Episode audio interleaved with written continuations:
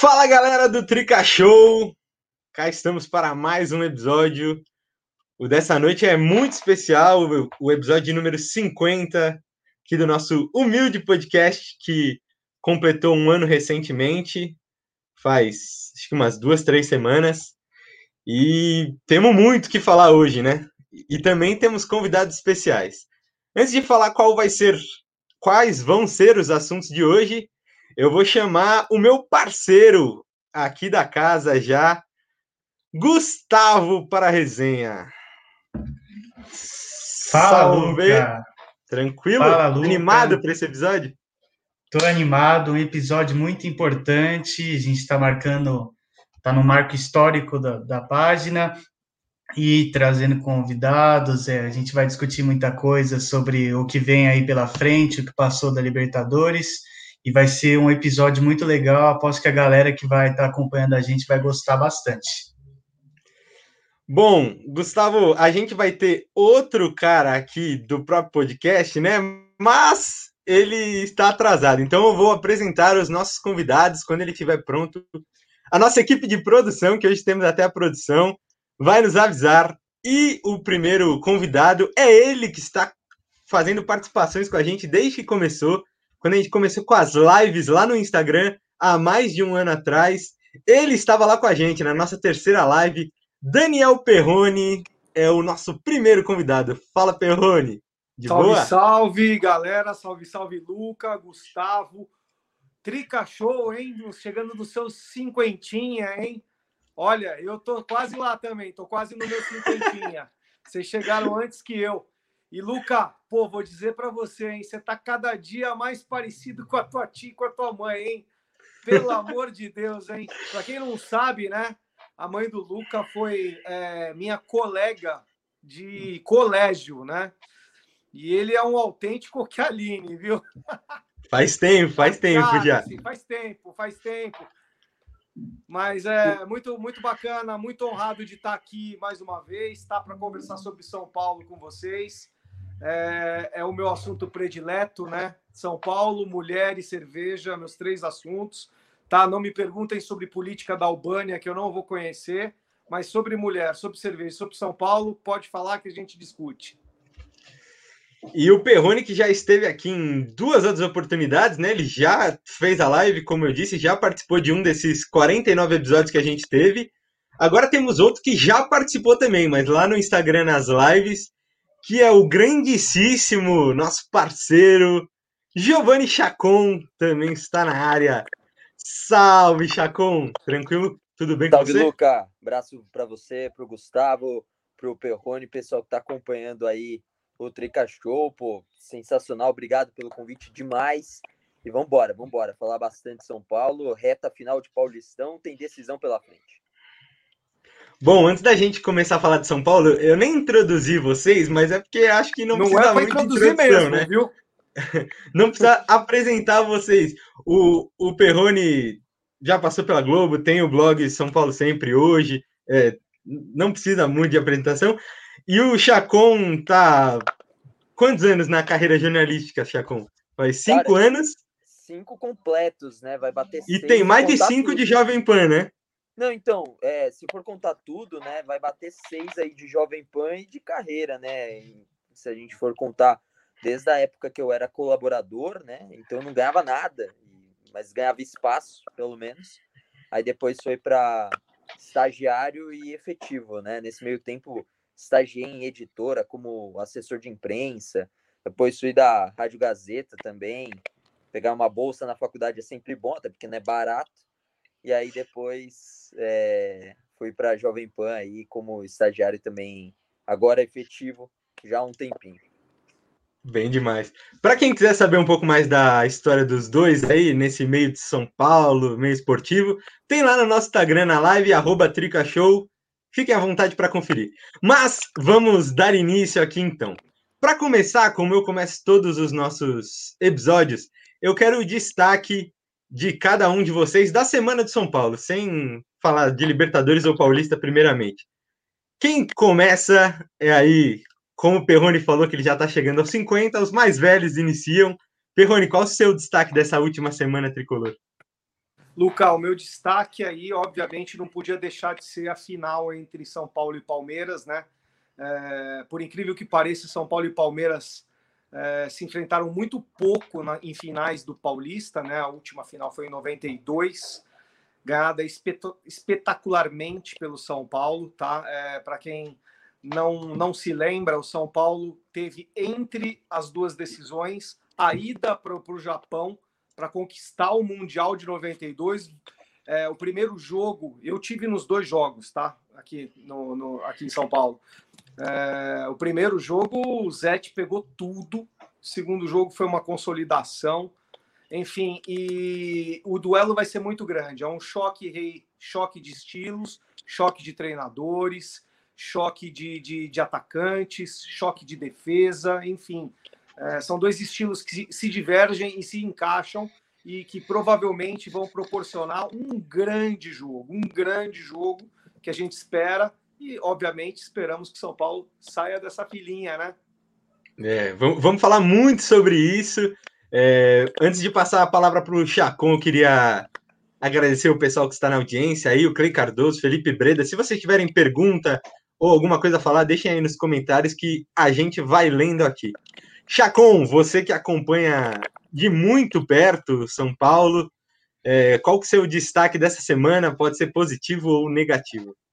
Não, acho que não tem destaque negativo. Né? O São Paulo perdeu para o Racing, mas tinha um, um, elenco reserva, né? Eu, talvez o destaque negativo seja para algumas reações, né? Que totalmente descabidas aí nas redes sociais.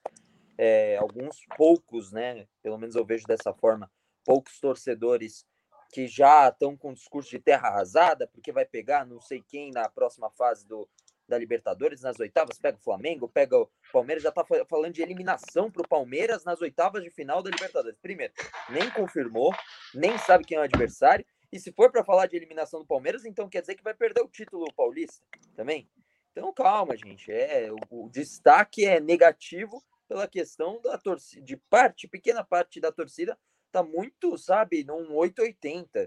Primeiro a estratégia era boa, o Crespo faz as alterações certas, agora não faz mais nada. Certo? Bom lembrar que a gente vinha de 14 jogos de invencibilidade, né? Pois é, pois é. Então é muito desespero em algumas partes, mas é, eu acho que o São Paulo está no planejamento certo. Caso vença, não, não é garantia de nada, mas caso vença o título paulista, vai trabalhar o resto da temporada muito, muito mais tranquilo. Bom, para finalizar essa primeira parte, antes da gente nichar as discussões aqui, Gustavo, seu destaque aí. Bom, Luca, meu destaque vão para duas voltas importantes. A gente tem o Luciano e o Daniel Alves voltando de lesão. O Luciano já tinha chegado a jogar um pouquinho contra o Mirassol, mas eu acredito que são dois jogadores extremamente fundamentais para o time do Crespo. É, o Dani Alves entrou ontem contra o Racing e deu uma cara totalmente nova para um time do São Paulo que parecia estar meio perdido contra o Racing. Então, essas duas voltas são extremamente fundamentais para essa sequência das, das finais. É, claro que a gente tem os substitutos desses jogadores naturais, mas são substitutos que não, não estão à altura do Dani e do Luciano. É, então, para mim, o Daniel Alves, principalmente voltando ao time, vai, vai dar um, um aspecto totalmente diferente para o jogo de São Paulo contra, contra o Palmeiras, até porque ele vai ter uma função também muito, muito importante nesse jogo, que é de marcar jogadores rápidos, né? Então, eu acredito que o Daniel Alves dê, dê mais essa confiança para o nosso time e ele já foi importante ontem. Não, infelizmente a gente não conseguiu reverter o resultado, mas eu tenho certeza que ele vai ser mais importante ainda para os próximos jogos. E esperamos que o Luciano também tenha condições. Ele entrou, acabou colocando a mão na coxa algumas vezes. É, já não é a primeira vez que isso acontece, mas a gente espera que não tenha sido nada demais e que ele também esteja apto para jogar esses dois jogos que vem aí na quinta e no domingo. Bom, antes da gente entrar primeiro no jogo da Libertadores, queria complementar seu comentário você falou do do Daniel Alves, lógico que não tem ninguém à altura dele ali na, na ala, acho que no futebol brasileiro, mas o Igor Vinícius teve uma semana muito boa, né? É, todo, a gente aqui, inclusive no podcast, o Pog, que vai entrar daqui a pouco, que é outro integrante aqui já da casa, fala muito mal dele, não gosta do futebol dele, mas ele teve uma semana maravilhosa. Num, dá duas assistências, fazer um gol. Direita. É, dá duas assistências, fazer um gol e no outro jogo também foi fora de série, porque a gente tá acostumado, vamos dizer assim, pro Igor Vinícius e até para uma lateral direita que foi muito bem a, a formação executada. com três zagueiros, ela, ela, ela privilegia muito o futebol dele, né? O futebol de, do, dos alas, né? Que são mais Sim. ofensivos. Então é compreensível ver o futebol do, do Igor Vinícius crescer depois dessa, dessa troca de formação principal. E depois do Orejuela ter feito uma partida muito boa na Libertadores semana passada, né, Luca? Ele foi um dos Sim. jogadores que a gente elogiou bastante, então foi, foi bem importante essas duas partidas para o Igor Vinícius. Mas ontem ele foi mal, hein, o Orejuela, hein? A gente o Orejuela foi isso, bem mal. Vamos, bem vamos mal, falar hein? agora mais de Libertadores do jogo de ontem, mas até é importante isso, né? Porque a gente viu que se o Dani tiver ali na, na direita, ele provavelmente vai ser presença constante na seleção. E aí ter dois caras ali é ótimo, porque se um tiver mal, tem a opção do outro. É, agora, voltando de lesão, todos inscritos ali, vai ser ótimo para a temporada de São Paulo. Bom, vamos para Libertadores agora exclusivamente. A primeira pergunta é se o Crespo é, fez a estratégia certa em poupar o time na Libertadores, não só ontem, né, contra o Rentistas, que o São Paulo provavelmente, quando terminar esse podcast, estará classificado. Afinal, o Sporting Cristal está vencendo o Rentistas, então a gente estará classificado, mas muito dificilmente a gente vai conseguir a primeira colocação do grupo, que também vamos falar sobre isso. É, mas primeiro eu quero saber de você, Chacon. Você acha que foi certa essa estratégia? O que, que você acompanhou das decisões do Crespo? Cara, assim, se fosse para escolher uma coisa para fazer, eu não, eu acho que eu não faria diferente não. É claro que acertar ou errar a estratégia pro torcedor geral, né, vai ser se for campeão. Se for campeão, vai falar que acertou a estratégia. Se não for, vai falar que o Crespo daqui a pouco vai ter a gente aparecendo falando que é professor Pardal, né? Já vai começar a, de, a depreciar o, o, o, trabalho do Crespo. Eu acho que é o seguinte, o, o Crespo ele acertou e a diretoria também, se ela fez parte desse processo, ela acertou pelo seguinte: é, o São Paulo está oito anos sem ganhar um título. Se não ganhar nada esse ano, vai ficar nove. É, é muito tempo para um time do tamanho do São Paulo não ganhar nada. Uma coisa é você falar, pô, ah, mas o Inter tá sem ganhar Brasileirão há 40 anos. Pô, também é muito para um time do tamanho do Inter. Mas nesse meio tempo ele ganha uma Libertadores, ele ganha campeonato regional frequentemente, né? Uma vez um Grêmio, a duas, fica duas, dois, três anos, mas depois volta a ganhar. São Paulo não, São Paulo tá sem ganhar o regional desde 2005, sem ganhar nenhum título desde 2012. Então é muito tempo para o São Paulo ficar sem título. E ganhar o Paulistão, claro, o Paulista é uma taça de gelo, logo derrete e se esquece. Mas pelo menos você trabalha mais tranquilo na sequência do ano. Eu acho que esse ano, se o São Paulo ganha o Campeonato Paulista, ele trabalha o resto do ano com tranquilidade. Aí ano que vem, você vai lutar por um título maior, por um brasileiro, por uma Copa do Brasil. E nada impede do, do São Paulo lutar essa temporada já. Uma Copa do Brasil, para mim, ao meu ver, é muito viável para o São Paulo. Muito viável. Um torneio de mata-mata, é um torneio direto e tudo mais. Brasileirão é um pouco mais de resistência. O São Paulo tem um pouquinho mais de dificuldade ainda. Tem um elenco melhor do que o do ano passado, mas ainda não é um elenco de um Flamengo, um elenco de um próprio Palmeiras, né? E Libertadores sempre é mais complicado. Você passando em primeiro ou em segundo, tanto faz, sempre é, é complicado. Mas eu acho que é muito importante para o São Paulo ganhar esse título paulista. A estratégia, pensando em aumentar as possibilidades de você ganhar o Paulista, para mim foi correta do Crespo, sim. Vai passar, pode ser em segundo lugar, mas pensa bem, da mesma forma que o São Paulo vai encarar adversários complicados, os primeiros colocados não vão querer pegar o São Paulo. E caso hoje o São Paulo fosse líder do campeonato, passasse em primeiro, hoje, com a tabela atual da Libertadores, ele poderia pegar River Plate, poderia pegar o Vélez, poderia pegar o Cerro, que ninguém, quem não está assistindo, acha que é pouco, mas está jogando bem essa Libertadores. Assistir dois, três jogos do Cerro, tá indo bem, tá jogando bem compacto o time do Arce. Conhecido nosso bem. lá, então, é, tem o Jean. Pode pegar, pode pegar o Inter ou o Always Ready, que é na altitude, que é aquela Exatamente. maravilha ah, que a ah, gente gosta. Ready, não sei o quê. Beleza, fala isso do Binacional. Perdeu por 2 a 1 um na altitude, perdendo um monte de gol, mas perdeu. Entendeu? Aí você perde Sim. do binacional. E o Always Ready ganhou do Inter também, né? É, imagina assim, você joga o primeiro jogo na Bolívia, vai lá e toma 2 a 0 como o Inter tomou. Né? Foi 2 a 0 né? Se eu não estiver equivocado. É... Aí na volta, os caras se fecham e o São Paulo não consegue reverter. E aí? Entendeu? Então, meu, Libertadores, cara, claro que você pode tentar traçar o caminho mais fácil possível, mas isso não é uma garantia que você vai avançar sempre. Então, eu acho que fez certo de ir pro, pro que está mais próximo de conquistar algo, que é o Paulistão. É, e muito importante, você falou até dos, das probabilidades de título esse ano, mas ano passado, com um time bem pior, ninguém dava nada pro São Paulo. E o São Paulo não ganhou ali no final, para mim, por incompetência. E também, se a gente for lembrar daquela Libertadores de 2016, que o time era muito, mas muito pior, e a gente chegou na semifinal ali, é, então nunca se sabe também, é muito aberto. Perroni, o que, que você achou da, da estratégia da diretoria, comissão técnica? Então, acho que o Chacon falou tudo, tá? Eu quero acrescentar só o seguinte: é, é óbvio que o, que o, que o planejamento, para mim, foi, faz todo sentido. Tá? É, é, e o São Paulo não está deixando de priorizar a Libertadores, priorizando a final do Campeonato Paulista ou as quartas até a final.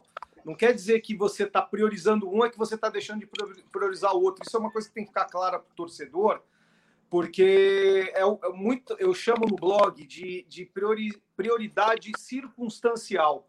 A circunstância leva o São Paulo a priorizar o Campeonato Paulista agora, porque o Campeonato Paulista é simples, termina agora, termina domingo.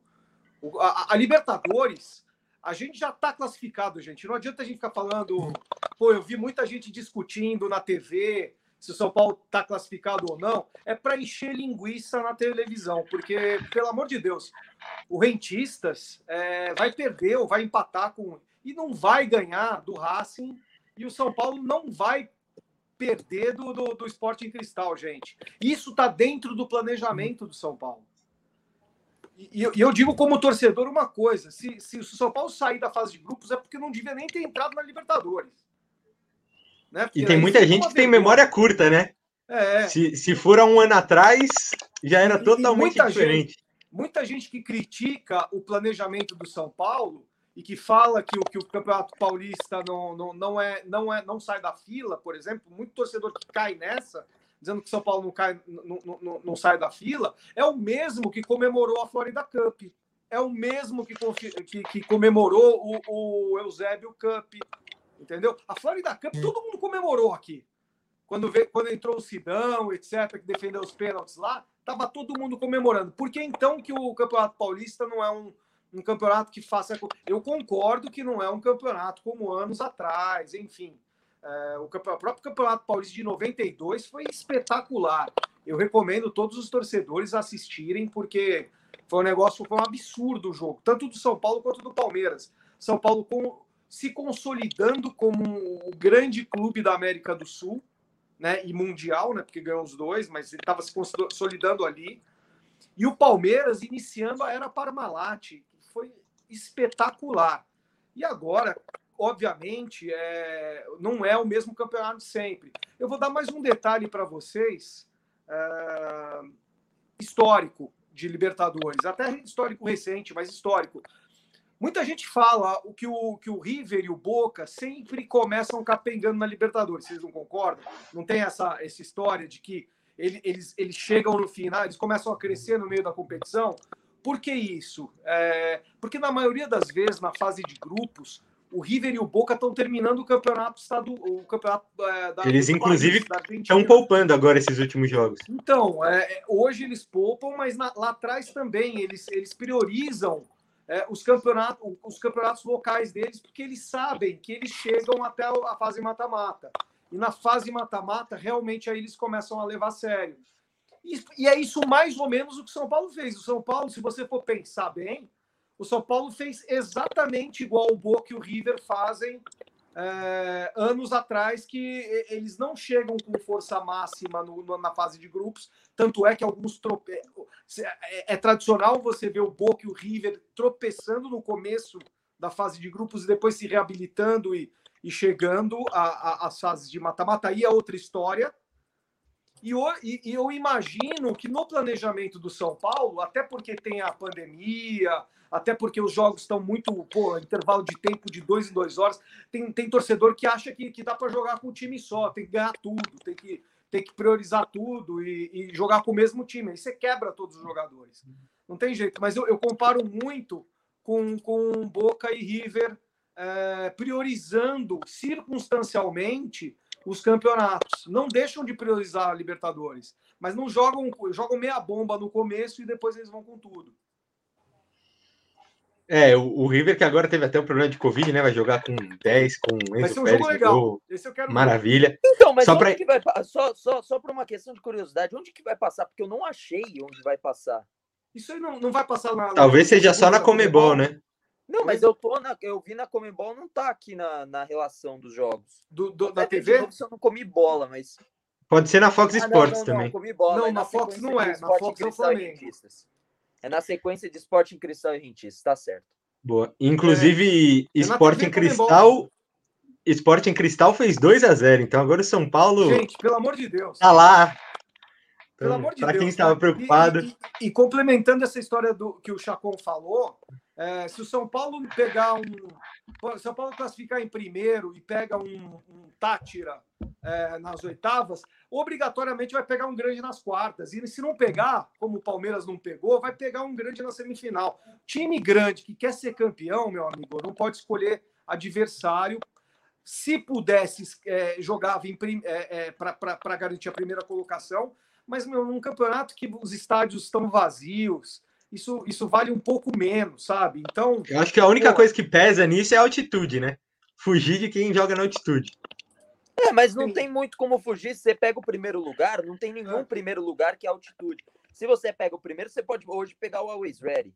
Entendeu? Sim. Não tem muito, muito como fugir, sabe? O São não Paulo, a, da, a, os primeiros colocados, seja o Boca Juniors, Barcelona de Guayaquil, é, Palmeiras, Flamengo, nenhum deles vai, vai querer enfrentar o São Paulo. Entendeu? Então vai ser jogão de qualquer forma. Para as duas equipes vai estar muito em aberto.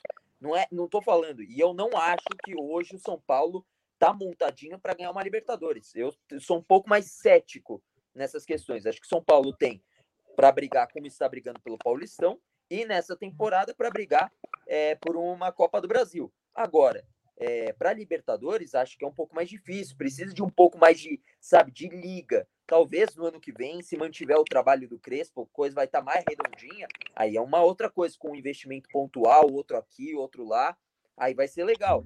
Mas hoje não tá. Mas ao mesmo tempo, quanto mais avançar, melhor, óbvio. Pode chegar na final, pode ganhar. Mais dinheiro também. É lógico. Mas assim, é muito loteria. Então, se pegar, por exemplo, o Palmeiras e passar nas oitavas, ok, pronto. E aí? E esse discurso de terra arrasada que o pessoal faz hoje? Calma, gente, vamos, de... vamos esperar saber o que vai acontecer, saber quem que é o adversário. O jogo é só em agosto, tem muita água para rolar, muita coisa para acontecer. Oitavas de final é só em agosto, calma. Não, esquecem que o Crespo também. Que o falou e também precisa de uma alternativa diária, né? Isso eles já sabem. E, é, isso vão, vão trazer, provavelmente. Não, tem que trazer tem que trazer, não é só nem pela Libertadores, é, é para a temporada mesmo. Porque quando o bicho pega, por exemplo, ontem o bicho pegou contra o contra o Racing, né? Eles, eles fizeram o gol e, e, e jogaram no contra-ataque, né? É, e aí você tem dois laterais, né? Colocou o Dani Alves, que, para mim, na minha opinião, é porque teve muito, muito pouca chance de gol. O jogo foi meio feio, né? Mas, é, na minha opinião, é, o, o Arias é, foi, foi, foi eleito o melhor jogador porque foi, entendeu? Porque não tinha outro. Mas, para mim, foi o Daniel Alves. O pouco que ele jogou lá, ele modificou muito o time de São Paulo. Mas você tem o, o, o Reinaldo de um lado, o Daniel Alves do outro. Quando o bicho pega, você não tem para quem jogar assim, para quem você lançar, levar na área, entendeu?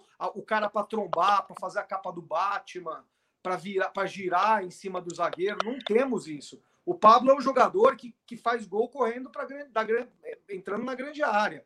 O gol dele, o gol cara do Pablo foi o gol contra o contra o Rentistas, o gol contra o Esporte no ano passado. que o Volpe quebrou, o, o, o Luciano pegou na direita, tocou para o meio, o Pablo dá um toque e o segundo toque é chutar no gol. Ele não tem essa característica. E ninguém tem no nosso time. E a gente precisa de um jogador que saiba girar dentro da área. Se não, vai ficar ainda mais difícil para o cético Chacon. É, o, o, o, São Paulo vai cada vez mais é, ter menos. É, o São Paulo vai ter menos possibilidade, porque num, num, num, jogo de Libertadores e de Copa do Brasil, que, que você pode pegar um time que joga fechado, você tem que ter uma alternativa de jogo aéreo, nem que seja arboleda. Justo. Ó, oh, o pessoal participando aqui bastante.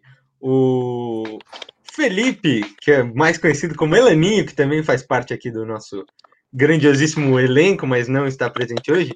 Ele perguntou, ele falou: o planejamento faz sentido, mas não teria sido melhor poupar alguns titulares contra o Mirassol para usá-los diante do Racing? Com o time todo reserva, São Paulo empatou em 1 a 1 na primeira fase paulista. Foi o último jogo, né? Da fase de grupos paulista. É... O que, que, que, vocês têm a dizer sobre isso aí, Gustavo? Eu, discordo, eu, por exemplo, já discordo, mas depois eu vou deixar o Gustavo falar antes, depois eu, eu falo. Não, eu, Luca, eu acho que o, que o Crespo fez certo também ter poupado na Libertadores. É, eu acho que o Paulista pode ser um campeonato usado como porta de entrada para o São Paulo se reerguer. É, e eu acho que por todo, toda essa, essa sequência de jogos que a gente teve, é, eu, eu, concordo com o Crespo ter, ter feito essa escolha. Até porque o Paulista é um campeonato que se ganha é, é uma resposta mais imediata, é um campeonato que não tem o mesmo peso que a Libertadores, não, não tem, mas é, é o campeonato que você tem mais possibilidade de ganhar também. É onde o São Paulo conseguiu chegar mais longe. A gente está na final já e é contra um Palmeiras que é nos dois últimos jogos no Allianz Parque a gente ganhou lá. É, então é, é algo mais, mais próximo e que pode servir como essa porta de entrada para gente, a gente conseguir se reerguer. Eu acho que ele fez certo, mas a gente chegou a falar isso no podcast da semana passada, né? É, inclusive, eu tinha também falado que eu acreditava. A gente ainda não tinha certeza se ele ia usar um time misto ou totalmente reserva, é, mas tinha falado já que acreditava que ele ia usar esse time inteiro reserva. Acho que ele faz bem em ter, em ter colocado o Volpe, por exemplo, porque também é um cara que dá mais segurança do que o PR, que teve oportunidades de, de mostrar serviço e não conseguiu. É, e o Volpe, por ser a posição de goleiro, ele não tem tanto desgaste quanto quanto, quanto os, os outros jogadores de linha. É, e aí, pensando em outras posições, é, a gente acabou sendo muito prejudicado, porque em tese era para a gente ter pelo menos um, um, um atacante acostumado mais a, a, jogar a jogar como titular no São Paulo para essas partidas. Se não tivesse sido a lesão do Éder e do Luciano, é, eu acho que se, se eles não tivessem se lesionado, a gente teria conseguido ir para a partida com, contra o Racing com, não sei, talvez o Éder ou o Pablo. É claro que o Pablo também não vive uma fase excelente, é, mas pelo menos dele, dele já tá lá, eu acho que também não tem muita comparação entre ele e o Vitor Bueno. A fase do Vitor Bueno é muito pior que, que a do Pablo. É, o, que, o que eu fiquei pensando depois da partida era se ele não se ele não poderia ter trazido outros jogadores para jogar, um ou dois, como um, um, zagueiro, por exemplo. Mas depois, parando para pensar direito, não tem condição. É muito difícil o calendário, é muito jogo seguido, é muito desgaste. É, eu acho que se a gente tivesse entrado com Arboleda, por exemplo, ia ter sido uma coisa totalmente diferente na nossa zaga, que ontem estava um negócio muito feio de se ver. Mas não tinha como, o desgaste é muito grande e essa era a chance que os jogadores reservas tinham para aproveitar de mostrar um bom serviço. Era um jogo grande. O São Paulo teve muitos jogos grandes nessa temporada, seja em questão com o time titular ou reserva, e foram poucos os que a gente conseguiu demonstrar um futebol muito bom assim. A gente teve pelo Paulista a partida contra o Santos, que era um time do Santos totalmente desfigurado. Depois a gente tem o Palmeiras e o Corinthians. A partida contra o Palmeiras a gente vence, mas não é uma atuação espetacular. E a partida contra o Corinthians é um empate onde, em tese, era para a gente ter saído vitorioso. O Corinthians estava vindo de uma fase muito ruim, o nosso time era. Esse era para gente ter perdido, né, dentro do jogo. Sim, é, dentro do jogo era para ter. Em, em, tese era para a gente ter ganhado, né? Mas dentro do jogo foi, foi onde decepcionou. E aí na, na, Libertadores a gente tem contra o Racing na Argentina, que era uma partida com o time titular, mas foi uma partida muito feia também. Então, pelo menos para os jogadores reservas, essa partida dentro do Morumbi era uma chance de você de você se redimir, de você mostrar lá que, que você tá para tá lá para ser usado. Quando tiver um jogo apertando, você precisar colocar alguém, algum jogador se lesiona, você tem um cara que você não, não iria perder tanto com ele entrando titular. Mas aí você tem atuações como a do Sharon, que nem no time reserva é titular, e ele entra e joga pior até do que os jogadores que já estavam jogando. É, então você fala, o que está adiantando colocar, colocar esses caras, sabe? É, em tese, o nosso time reserva é muito, mil vezes melhor do que o time que o Diniz tinha esse time era para pelo menos conseguir demonstrar um bom serviço em campo. Tem jogadores que Orejuela, como a gente falou, fez uma partida muito boa na semana passada da Libertadores. Foi um dos piores contra o Racing. O Wellington era um jogador que estava vindo de uma sequência muito boa também. O Diego, o que, que aconteceu com o Diego? O Diego foi um jogador que ano passado chegou a ter uma sequência como titular no time de São Paulo, jogando muito bem, e agora caiu, a gente não consegue mais ver o futebol dele. É, até na partida de ontem, para mim, o Igor Gomes foi o cara que, que teve mais aparição dos que começaram jogando. Foi o cara que estava procurando mais jogo. Ele teve até uma chance que o goleiro do, do Racing fez uma defesa com o pé também. Mas era a chance que eles tinham para aproveitar e muitos não aproveitaram. Alguns eu acho que dá para você relevar, é, que já tiveram boas atuações, como eu disse, o, o próprio Wellington, por exemplo, mas outros ficam com uma situação muito complicada. Vitor Bueno está tendo muita chance de mostrar serviço e não está conseguindo. Então, vamos ver. O nosso time reserva precisa melhorar para quando acontecerem justamente essas situações da gente perder, por exemplo, dois atacantes que são fundamentais para o sistema do Crespo. É, o, o, primeiro ponto é que eu acho que a gente não deveria nem estar discutindo isso aqui, né? Porque o calendário é uma coisa insana. É, seg o segundo ponto é que eu acho, em relação à discussão de poupar ou não, que foi com os titulares nas duas partidas do Paulista por medo, pensando nos outros anos, sabe? Essa diretoria quer mudar algo que foi feito, quer ganhar um título para ter sequência de trabalho algo mais tranquilo, como o Chacon ressaltou, porque teoricamente, se a gente fosse com um time misto contra o Mirassol Ferroviário, era para ganhar com facilidade da mesma forma. Então, Só que eu acho que vem muito tá. dessa, dessa questão. Chacon, um segundinho só, antes de, de você falar, claro, claro. que eu vou chamar o Pog Rafa, mais um entre, ó, até misturei aqui de emoção de vê-lo na tela. Integrante, salve Pog, como você tá? Tá bem?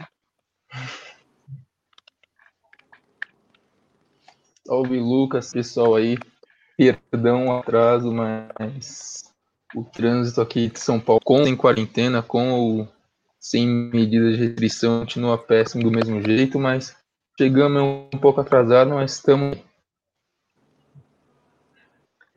Bem demais. Ó, antes do Chacon continuar, queria só ressaltar, o Caio Fernandes falou aqui, ó, que o Crespo foi eleito um dos 50 melhores técnicos da atualidade pela revista 442. O São Paulo acabou de postar no Twitter. É, foi o único da, do Brasil nessa eleição. E ressaltar que o trabalho dele tem quase nada, né, de tempo. E o pessoal muito emocionado pelo que a gente falou. Chacon, palavra é sua. Cara, então, é... esse negócio de, ah, poderia ter ido misto para partida contra o Mirassol, para poder ir, pelo menos, com um pouco mais de força contra o Racing, beleza. Aí você vai misto contra o Mirassol e perde. E aí? O que que acontece? Pronto, tá instaurada a crise, entendeu? Perdeu aí sim seria a crise. É, já, já seria crise absurda, né? Porque, pô, perdemos ano passado para o Mirassol, perdemos agora também para o Mirassol, ou vai, vai reserva contra a Ferroviária. Realmente foram, foram partidas mais fáceis do que eu imaginava, né? E eu acho que mais fácil do que muita gente imaginava. Mas, cara, aí beleza, aí você perde, e aí? Entendeu? Aí o pessoal cai em cima da, da galera, entendeu? É, aí complica, né? absurdo. Então, eu acho que fez certo, tinha que ter ido com força máxima mesmo. É, não está errado o São Paulo nessa, nessa estratégia, não.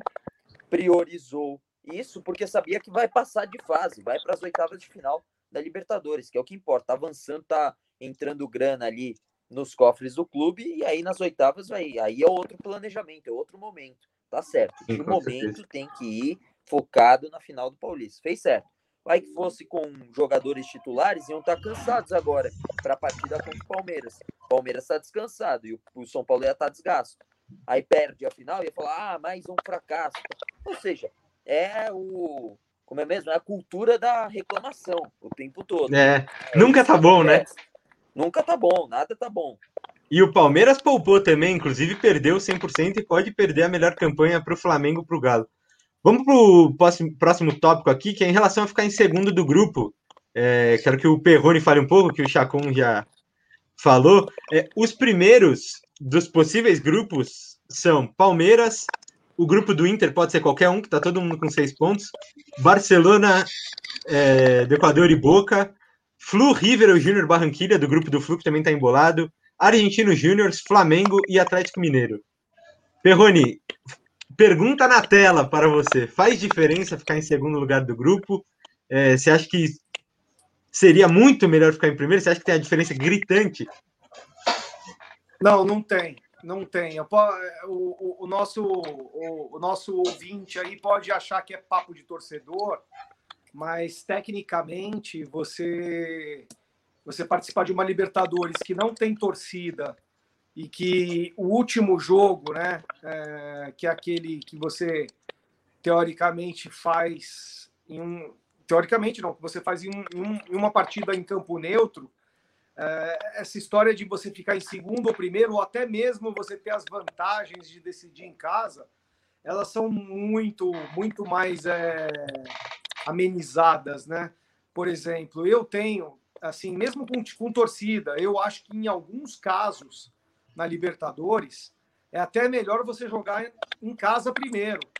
Por exemplo, jogo contra, contra a equipe boliviana, por exemplo, para mim é melhor jogar em casa primeiro. Porque você vem aqui, já faz o resultado e lá você já sabe o que você tem que fazer. Então, é, é, tem alguns casos de Libertadores que eu prefiro até jogar em jogar a segunda partida fora. E outra também, essa Libertadores está tão forte, está tão forte. Tem Flamengo, tem Palmeiras, tem Atlético, tem, tem é, é, o Fluminense que deu uma tropeçada federal ontem, mas vai ter o River jogando com com goleiro linha, né? Então a gente, mas enfim, tem tanto time forte que eu acho que os dois potes, os dois grupos aí, o dos primeiros colocados e do segundo colocado vai ter, vai ter cachorro grande. É... Muito provavelmente o River vai ficar em segundo. Na minha opinião, acho que o River não consegue aguentar nessa fase de grupo. Fizeram uma... O planejamento do River foi ruim, né? Porque eles tinham chance de inscrever 50 pessoas. 32. Né? É, e, e pô, não colocaram e de repente todo mundo pegou Covid aí não tem jogador para jogar, né? Esse foi um planejamento ruim. Mas, assim, só para complementar o que o, a pergunta, é, é, muito pouca diferença hoje entre primeiro e segundo lugar. Tanto é que o, o, o, o Volpe falou isso ontem na entrevista. Sim, né? ele falou. E muita gente, muita gente estranhou. Mas o que o Volpe falou, muito provavelmente eles já devem ter conversado entre eles várias vezes naquelas preleções de CT, etc. Que o importante nesse começo agora é ter, che é, ter chegado até a final e se classificar na Libertadores, porque a Libertadores começa em agosto. A final é domingo, né? É isso. Não, não pode não classificar, né? Que é igual aconteceu não pode no passado. classificar, é, o que não pode Mas já estamos classificados, então. Falou uma coisa, uma coisa certa, falou tudo. É, o, o, o, torcedor que perguntou aí, ah, podia, podia mesclar jogador. Se você fosse dirigente do São Paulo, com oito anos de fila. São oito ou nove? São nove, né? Eu até perdi a conta já. É, oito se não ganhar nada esse ano, nove. Sim. Então, com 8,5 anos de, de fila aí, é, você é dirigente do São Paulo, te dessem um elenco, te dessem dois campeonatos e falassem assim: olha, dá para a gente ir com um time misto com, no, no, no, no, no mata do Campeonato Paulista. Mas pode ser que, que, que a gente se dê mal, pode ser que o, o, a Ferroviária jogue retrancada, pode ser que o Mirassol faça um gol no, os primeiros 30 minutos de jogo. O que, que você ia fazer? Eu ia. Pô, eu, eu, eu, eu falava, meu, não quero ter chance. O fato é que nós estamos na final, o fato é que a gente está na final, e o fato é que a gente está encaminhadíssimo na Libertadores. Seja em primeiro ou em segundo, não tem problema. Então, é, é mais para chancelar mesmo que o que a diretoria fez e, e um pouco contra alguns pensamentos de gente que é muito tarimbada no, no, no, meio jornalístico, entendeu? Eu ouvi a opinião de um, de um grande jornalista, o Rizek, né? E que o São Paulo não vai sair da fila, que é muito grande. O São Paulo é enorme, só que o São Paulo está na fila, meu amigo. Então, quer dizer, é, o Corinthians não saiu da fila contra a Ponte Preta em 77? Né? Tem essa também. Então, é, é, era essa comparação que eu ia fazer, viu, Peone? Porque, pô, então não é sair da fila, então o, o Corinthians não saiu, não da, da fila, fila, também. Em 77, né? É. Só sai, então, com... Não, não é assim. É uma taça abaixo das que o São Paulo geralmente quer brigar, que é brasileiro, que é a Copa do Brasil, que vem se tornando talvez a obsessão de São Paulo por não ter nesse momento, e a Libertadores? É, mas, pô, para quem tá oito anos sem nenhum título oficial, pô, tá ótimo. E não é importante só para os torcedores. Outra, de um, um, grande amigo meu, Vitor Birner, um, que eu não concordo, falou que, que era, mais, era, era é, o tabu, manter o tabu contra uma equipe argentina. Não sei se vocês ouviram essa. Manter sim, o, tabu, o tabu contra uma equipe argentina, tabu de, de 50 anos. Dentro de casa, era né? Era mais importante. Ganhar o, o, Campeonato Paulista. Gente, pelo amor de Deus. É, é assim, é, é, a gente tem que ser. A gente tem que defender o torcedor. A gente sabe o que o torcedor sente, entendeu? É, somos aqui é, comunicadores, jornalistas, vocês estão, estão entrando no, no, no mercado agora de jornalismo mas a, a gente tem que pensar um pouco na, no, no, no, nosso público, no público que está ouvindo a gente, e defender um pouco ele. Você tem que defender o torcedor. Você acha que o torcedor vai gostar de ver, é, uma, é, de, de, de, de, ver um, um, um, um comunicador falar assim, não, gente, São Paulo perdeu, perdeu o Campeonato Paulista, mas mas pelo menos São Paulo manteve o tabu contra, não, contra a equipe argentina. Aí é, não dá, não, não dá. Não faz sentido algum. Nenhum. Mesmo se Aí. o São Paulo tivesse ganhando títulos, na minha opinião. Não, eu, eu concordo nenhum tabu é acima, nenhum tabu é acima de um título, pô. Mas eu ouvi isso, eu até mandei uma mensagem pro Vitor, eu falei, Vitor, você tá maluco. Não é possível. Inclusive, antes do Gustavo falar, ó, o pessoal que está assistindo, o Peone falou do público, deixa a opinião de vocês aí sobre isso do tabu, sobre se fez certo em priorizar. Eu Participem nem aí. Desse tabu mais né? Falaram durante a transmissão, mas depois. Se ganhar, e se ganhar de Argentina nas oitavas, nas quartas, ninguém vai mais lembrar do tabu. É, Gustavo, tá contigo. Ah, e só para avisar eu... que o, o Pog que entrou atrasado lá, teve os problemas com o trânsito, teve problemas técnicos. Então ele provavelmente vai ficar assistindo, mas seguimos aqui. Participem aí, Gustavo. Eu só ia falar que não é importante só para os torcedores. Ganhar um título é importante para o time. O time do, do Crespo, para a sequência do campeonato, tendo ganhado um Paulista, ia ser um time com uma confiança totalmente diferente para disputar uma Copa do Brasil, a própria Libertadores. Então, às vezes a gente fala dessas questões muito pensando, muito pensando mais na gente, mas quem está quem tá lá para ganhar o título são os jogadores. Então, os jogadores Sabendo que, que o time passou uma sequência de oito, nove anos sem, sem ganhar um título. E aí foram eles que chegaram, acabaram com essa fila, ganharam um Paulista e tem um, um, uma temporada toda pela frente para disputar outros campeonatos. É, o foco dele ia ser totalmente diferente. É, o mental ia, ia falar muito mais alto do que se a gente tivesse perdido esse campeonato. Ué, é, agora eu queria falar um pouquinho exclusivamente sobre o jogo de ontem, 1x0 para o Racing no Morumbi. Como o Perrone já lembrou, quebrou esse tabu aí que tinha. Se eu não me engano, eram 12 jogos, 10 não, vitórias os e 2 empates. ganharam do, do, São Paulo na Libertadores no Morumbi. Nunca ganharam. Sim.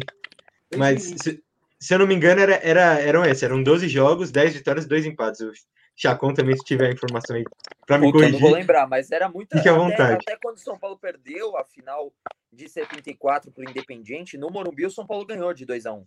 E aí perdeu lá na Argentina. Mas é, mas nunca tinha perdido um jogo de Libertadores para um time argentino.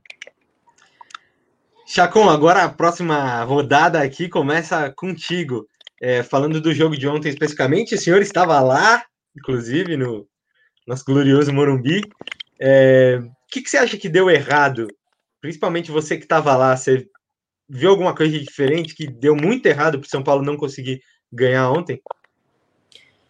Então, não sei se muito errado é a palavra. É, São Paulo jogou reserva. Ah, o Racing também jogou reserva. Tinham dois, dois jogadores ali que são titulares, né? O Orban é titular. Fez o gol. Começou aquela, fez um gol de cabeça impedido, mas que começou aquela confusão lá em 2012, né? Era com Lucas. com o Lucas, lá com o Tigre, né? Ele era do Tigre, depois passou pelo futebol europeu. Tá com 32 anos, olha como a gente tá ficando velho. Pois é, cara, parece que foi ontem, né? O cara era um um garoto no futebol e agora já 32, já tá na, na parte final, digamos assim, né? E tem o Rojas também, que é, cara, o cara é bola, joga muito, camisa 10, batedor de falta nato, cara é muito bom paraguaio, o Matias Rojas. É, mas estava também com uma equipe teoricamente mais reserva, né? É, e o goleiro, goleiraço deles. E o Galo goleiro, para mim, para mim, talvez também é, o Dani foi muito bem, o Arias também salvou ali numa bola do, do Igor Gomes ali, que foi fundamental. Poderia ter saído o gol do São Paulo antes do gol do Racing, a partida poderia tomar uma dinâmica diferente, né? O Racing é, se abrindo um pouco mais, dando espaço para o São Paulo é, entrar, né? É, enfim, o São Paulo poderia ter aí mais chances, mas não foi assim que aconteceu eu acho que assim, o que aconteceu é que algumas peças estavam bem desligadas, né? Então, o Wellington estava abaixo, o Orejuela estava abaixo, os dois alas estavam bem abaixo. E não tem problema, não quer dizer que eles são imprestáveis. Abaixo, oscilação, é normal na carreira de um jogador de futebol. O Vitor Bueno, há um tempo já está assim, né? Foi mal de novo, muito sumido. É, eu, os que eu, os que eu mais gostei por participação, né? eu gostei da participação, pelo menos a tentativa. Para mim foi mal na questão técnica, mas pelo menos se esforçou, se doou, que foi o William. Para mim eu acho que ele não foi bem, mas ele se doou. São duas coisas diferentes. É, o Igor Gomes evitou muito que o São Paulo perdesse a bola várias vezes. Ele rodava muito com a bola, tinha pouca efetividade em si de um passe mais agudo, mas pelo menos ele segurava a bola, fazia com que o São Paulo mantivesse a posse. O Nestor, a mesma coisa do Igor. Não foram fantásticos, mas não foram mal. É, são duas coisas diferentes. Não quer dizer que ele foi jogou muito.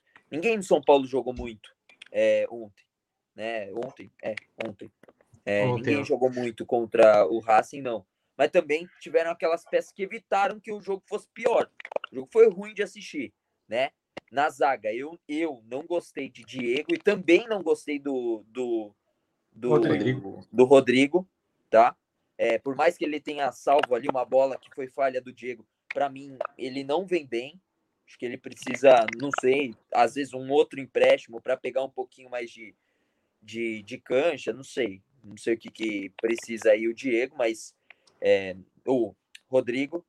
É, então, acho que assim, teve o menos pior, não teve algo bom, teve o menos pior. E aí chega a informação já aqui embaixo são Paulo classificado para parar o mimimi. Pronto. Olha e tem um detalhe nesse jogo, olha só. Claro que ninguém vai. É de muito difícil torcer para o time do Rentistas, que é muito fraco, né? Mas se o, o Rentistas ele é, entre aspas, obrigado a ganhar do Racing para garantir a vaga para a Sul-Americana. Então, o, o, o, o Rentista vai jogar a Vera com o Racing, né? Em casa né? E vai que, né? Vai que o Rentistas ganha de 1 a 0 lá de um Racing que deve também estar tá olhando para o campeonato argentino. Por, porque a, a, a, o critério de desempate não é confronto direto, é saldo de gols, né? Saldo de gols. Então, eu acho que é então, isso. Então, São Paulo. É saldo, é saldo de, gols. de gols. Não, é assim: o terceiro colocado né, do grupo vai para a Sul-Americana. Né? Eu não sei agora, agora que o Esporte Cristal ganhou, o Esporte Cristal está com três. É, tem que fazer as contas aí com o Rentistas, porque o Rentistas e o Esporte em Cristal com o São Paulo e o, e o, e o Racing classificados, eles estão brigando pra, pela, pela Sul-Americana, pela vaga da Sul-Americana. Então vai ser, é, vai ser interessante, não vai ser jogo de, de tipo é, de, de comadre. Entendeu? Então, lógico, né? A vaga, o, o primeiro, aí, ó, a primeira colocação. A produção colocou aí para a gente conseguir ah, falar melhor. melhor. Não, Esporte em Cristal ultrapassou. O espor... É, a gente do jornalismo, a gente olha a tabela para se basear. Ó, Perroni, o Esporte em Cristal ultrapassou o Rentistas. E aí é o que você falou, joga a vida. Quem ganhar, classifica. Exatamente. Então, então é assim pode até acontecer do São Paulo ficar em primeiro. Tá aberto aí.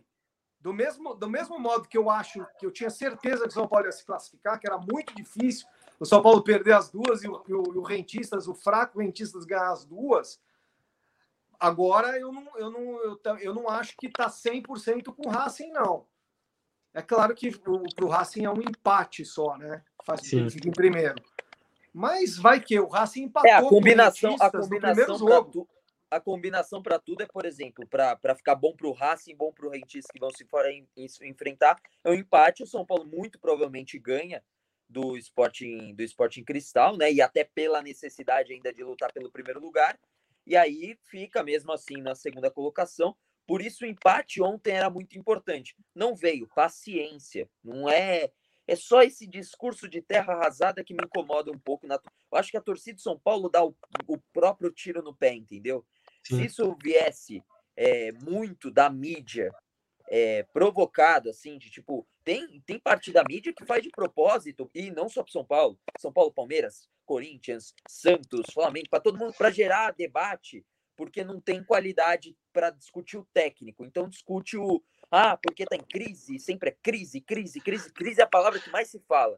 Né? Gostam de colocar os times em crises, né? É, o, é, o Palmeiras acabou de ganhar a Libertadores, Copa do Brasil e tá em crise. Tá em crise, o Abel não presta, o Abel isso, o Abel aquilo, o Abel não se provou, entendeu? Eu falo porque eu faço parte da mídia e eu sei que a mídia é assim. Boa parte, tem gente da mídia que não consegue, não tem qualidade mesmo para fazer uma análise técnica, então parte para isso. Se viesse da mídia esse tipo de discurso, beleza. Dá para entender, ah, é mais uma vez a mídia querendo causar. Mas não vem da própria torcida, é da isso própria que eu não da própria torcida. entender, cara. É isso que eu não consigo entender, esse discurso é de terra arrasada. É, é parte da minoria da torcida que é barulhenta. Sim, mas é, é, ela é chata. Mas faz barulho, né? Chata. Faz barulho, enche o saco, entendeu? Brota, entendeu? É, não dá para discutir muito, não. É, se não fosse um certo pênalti perdido, né? Só interessaria a vitória para o Racing, né? O Racing é precisaria de uma vitória. O, o pessoal participando bastante aqui, o Fábio de Oliveira falou: o rentista adora ajudar o São Paulo. Semana Sim. que vem irão ajudar mais uma vez. Eu sou é, tá na tela aí, inclusive. Vale lembrar que ele, na pré-Libertadores, né, na terceira fase lá, eles eliminaram, que poderia jogar o São Paulo para o pote 2, mas aí o São Paulo acabou sendo cabeça de chave porque eles eliminaram alguém que ficaria na frente do São Paulo. Luca, não, não, Luca, no... não eles, eles ganharam do Penharol o direito de, de ir para a Libertadores. Olha como eles ajudaram o São Paulo. Eles ganharam o direito de ir para a Libertadores e o São Paulo ficar na, na cabeça de chave. O Penharol foi para a Sul-Americana e ainda eliminou a galinhada. Você quer mais não, do quê? Ainda, ainda a questão foi a seguinte: o campeonato uruguaio é muito maluco. É um muito maluco. Louco. Aí, o, pela tabela geral, ele, ele, é dividido em duas partes. Aí, pela tabela geral, o Penharol foi para a Sul-Americana. E o Rentistas teria que ganhar a semifinal do Liverpool do Uruguai para jogar o Penharol. Ah, é verdade. Aí ganhou nos pênaltis com o goleiro. E perdeu a final depois, né? o pênalti, inclusive brilhando. Aí foi para a final do campeonato uruguai e perdeu para o Nacional. O Nacional foi campeão. E aí o Rentistas foi. E aí o São Paulo virou cabeça-chave. E o Penharol foi, foi para Sul-Americana. Foi essa bagunça.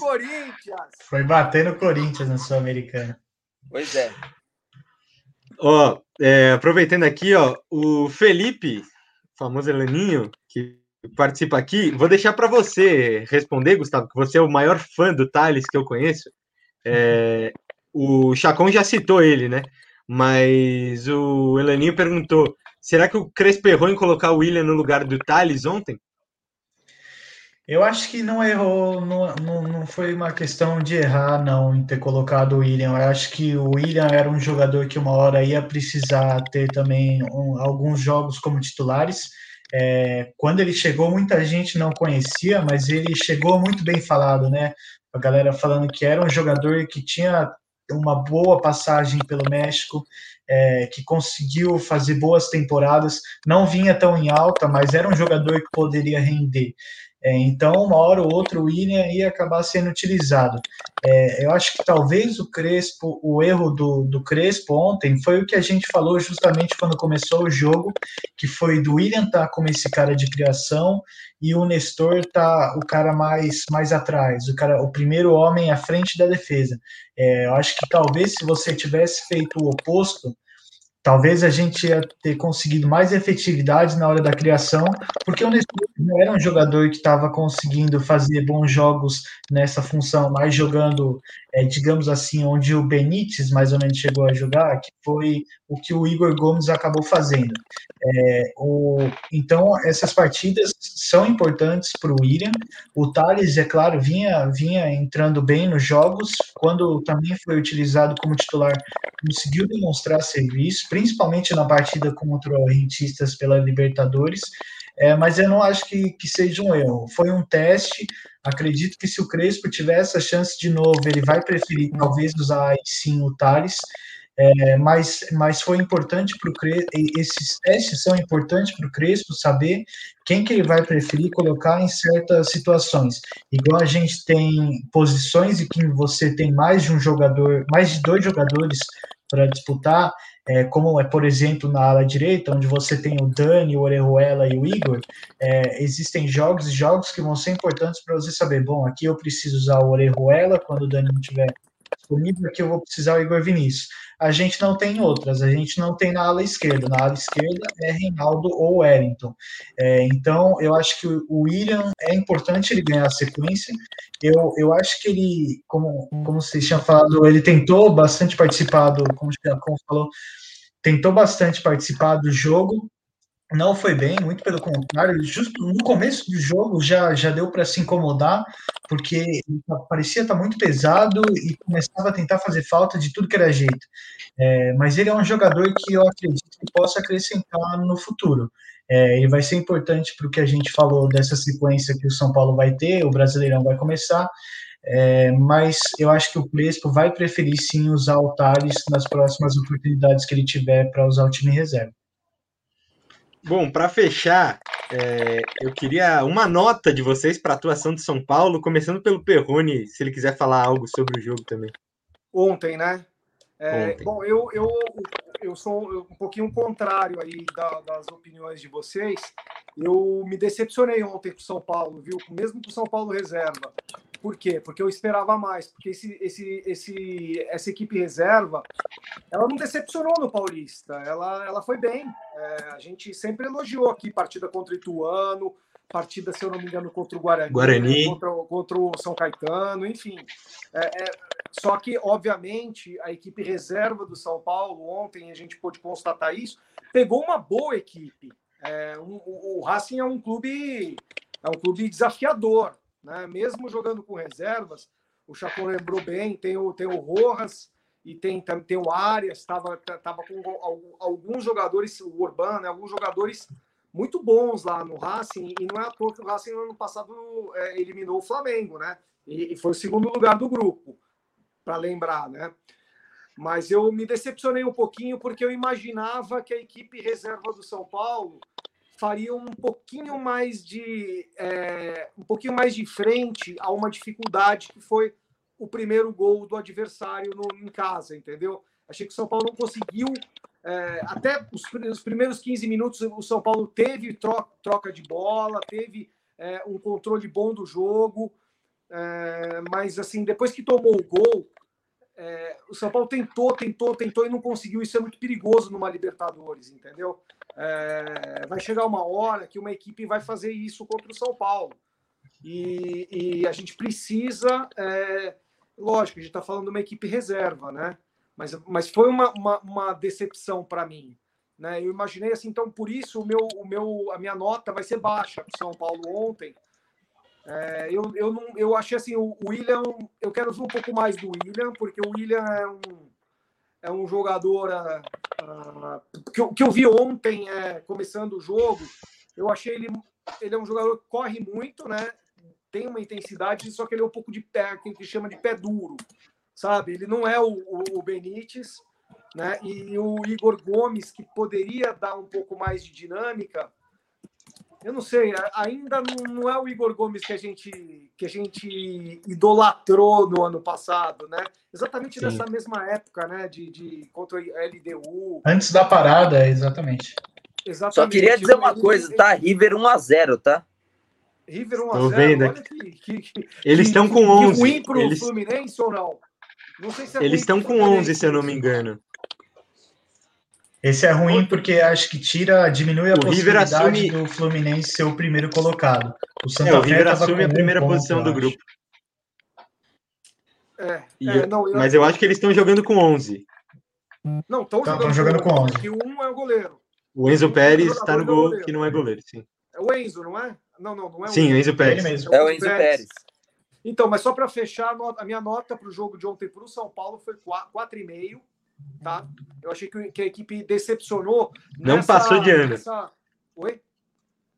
Não passou de ano.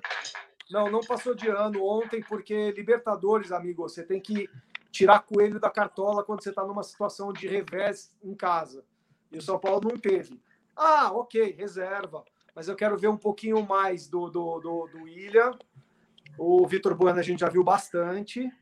O, o Galeano também acho que é, é um jogador que é para é entrar em segundo tempo, não, ainda não está pronto. O Orejuela, a gente tem que dar um desconto, tá? Ele fez uma boa partida contra o Rentista, foi muito pouco acionado, mas no, no, uhum. no que ele tocou na bola, deu para perceber é, uma boa visão de jogo. Mas ontem foi muito mal. A defesa do São Paulo, o Chacon falou bem, para mim, um dos melhores jogadores ontem, menos piores, foi o Bruno Alves mesmo, que jogou Concordo. tranquilo. Os outros dois meninos não jogaram tranquilo, estavam muito mal. Para mim, a pior parte da pergunta que eu mesmo fiz do que deu errado é. Tudo bem que a gente não faria gol, né? Porque eu acho que a, cons... a construção também faltou. Mas eu acho que a Dois zaga foi muito mal. 2x0. É, é, Libertadores é muito louco, gente. É muito louco. Cara, Por isso que eu acho que, que realmente é uma sacolada, já é uma ótima. e eu acho que, voltando, que a zaga foi a pior parte para que a gente não conseguisse pelo menos empatar em 0 a 0 que seja, porque eu acho que faltou muita construção.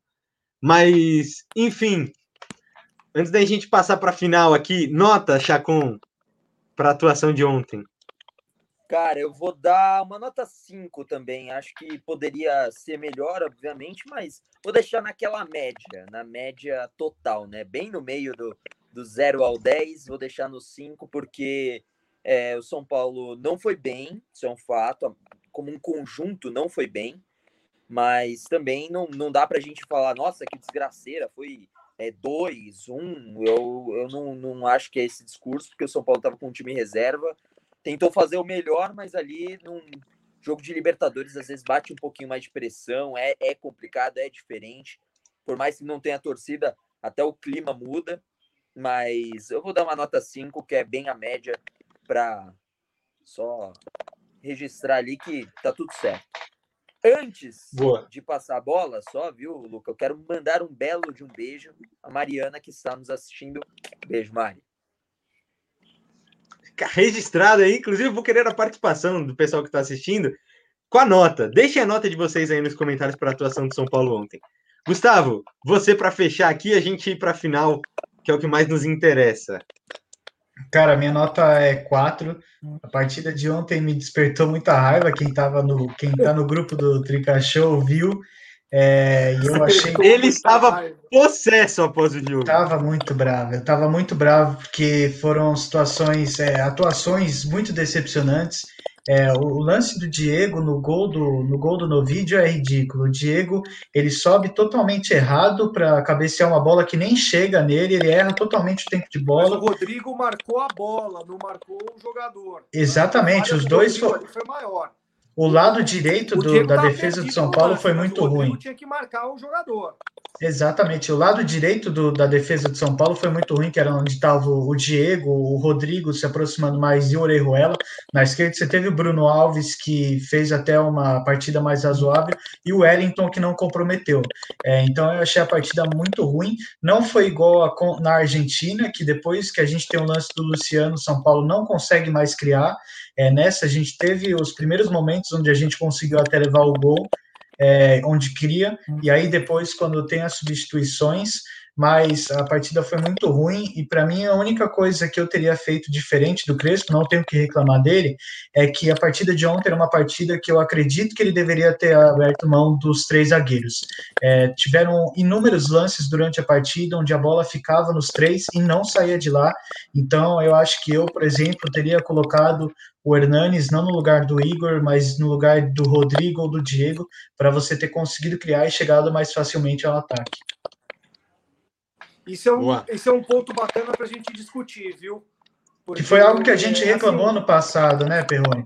Com o não, Diniz, sei, o Diniz não tinha essa mudança. Mas, o Gustavo, é, é, eu, é, teve essa pergunta já para o Crespo em coletiva, o Chacon sabe, e a gente vai foi atrás dessa notícia. O, o Crespo não treina o time, praticamente uhum. não treina. Então, o, qual, foi, qual é o pensamento? É você primeiro fixar uma, uma, uma variação com, a, com os três zagueiros e, e, e perguntaram para o Crespo já algumas vezes, achei até contra o Corinthians, porque acho que um tema importante que, que a gente pode até entrar agora na. na, na desculpa eu estar tá, tá atropelando, mas entrar na final, é que o São Paulo tem muita dificuldade de jogar contra uma equipe espelhada né? E não tem essa, essa possibilidade. Por exemplo, muita gente ontem queria tirar um zagueiro e botar um atacante. Mas não é treinado isso, entendeu? É, o Crespo fez essa alteração de mudar para quatro atrás, só que acho que foi no segundo jogo dele, que é, aí já vinha do sistema anterior, né? Sim. Essa é uma das razões para que o, que o Bruno é, Rodrigues não foi é, Bruno Rodrigues, é, não foi é, saiu do Paulista da, da, da, relação, porque o Bruno nos atacantes, quando você joga com 3-5-2, os atacantes eles fecham para o meio, eles são obrigados a fechar para o meio. E o Bruno é o último da fila porque ele tem muita dificuldade, ele sempre jogou com três atacantes, ou então ele, é, isso foi isso daí foi é uma informação que foi passada. É, o Bruno tem, tem muita dificuldade em jogar é, fechando o meio. Então, o que, o, se fosse um, uma situação normal de, de, de, de, treinamento, de espaço entre jogo e, e, e descanso e treino, é, com certeza o Bruno ele ia ser mais aproveitado no São Paulo, porque o Crespo mudaria a formação e aí você joga com o jogador no lado, entendeu? Extremo, entendeu? Então, é, esse foi o motivo. Não tem nada dessa história de, de, de do, do, Bruno ter dado dislike no presidente e, e, e, parou de seguir o São Paulo e não sei o quê. É, é, é, é puramente tático, sabe? O jogador não consegue, no, no pouco tempo que tem para mostrar no treinamento, ele não consegue fechar. E isso vale para todo, entendeu? É, precisa realmente ter um tempo para você poder assimilar naturalmente a troca de formação dentro de um jogo. Boa. Agora vamos para a final do Paulistão, né? Acho que estamos animados para isso. É sempre bom, né? Disputar a final, algo que a gente não está tão acostumado assim. É, infelizmente, lá atrás já era todo ano a gente disputando alguma coisa. Se não fosse final, era brasileirão ali. Mas agora não é sempre, então estamos querendo essa final. E a primeira pergunta é em relação a tirar da fila e também se é suficiente para saciar o torcedor é, essa, esse título do São Paulo. Chacon, tá contigo aí. É, como, como a torcida de São Paulo é muito chata, né? É uma torcida chata, pentelha pra caramba. Que é muito nova, então, né, Chacon? É... é... é... Mas como é uma torcida chata, é o seguinte: é, ela é, é um título que tira da fila. Para mim, é um título que vai tirar da fila. Óbvio, é um título oficial e é um título que, de todos o que o São Paulo disputa dos oficiais, é o menos importante. Mas isso não significa que ele não é válido. É válido e vai tirar da fila. Se o São Paulo ganhar, claro. Hipoteticamente, se vencer. É... Mas, claro, obviamente, vai ter gente que vai falar: pô, que bom, agora vamos. Que é o correto Vamos planejar para começar a pensar em voltar a ganhar brasileiro, a voltar a ganhar a Copa do Brasil, a pensar mais para frente numa Libertadores. Projeto, não é uma coisa assim. Futebol não é assim, cara. Não é mais. Vamos ver no que dá.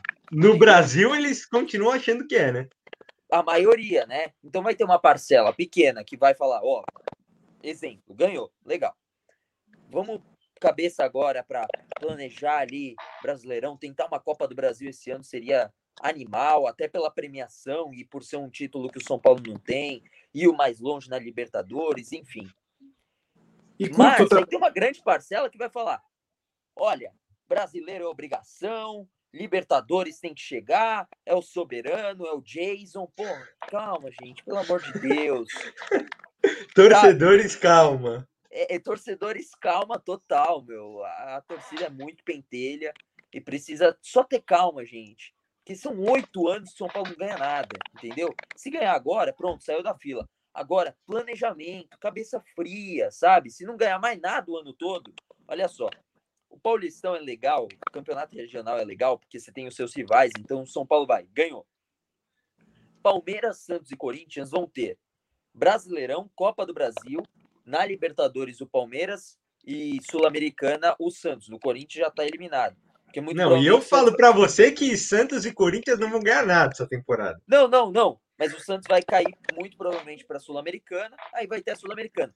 Esses três rivais vão ter que lutar por torneios muito mais difíceis para darem volta olímpica igual um rival que o São Paulo teria dado. A mesma coisa vai acontecer. Se o Palmeiras vencer, o, o São Paulo entra nesse balaio de times que vai ter, vão ter campeonatos mais difíceis para tentar vencer para falar, ó, também conquistamos. Então é legal por conta disso também. Você bota uma pressão no teu rival para conquistar alguma coisa na temporada, porque senão vai passar em branco e você vai ter conquistado.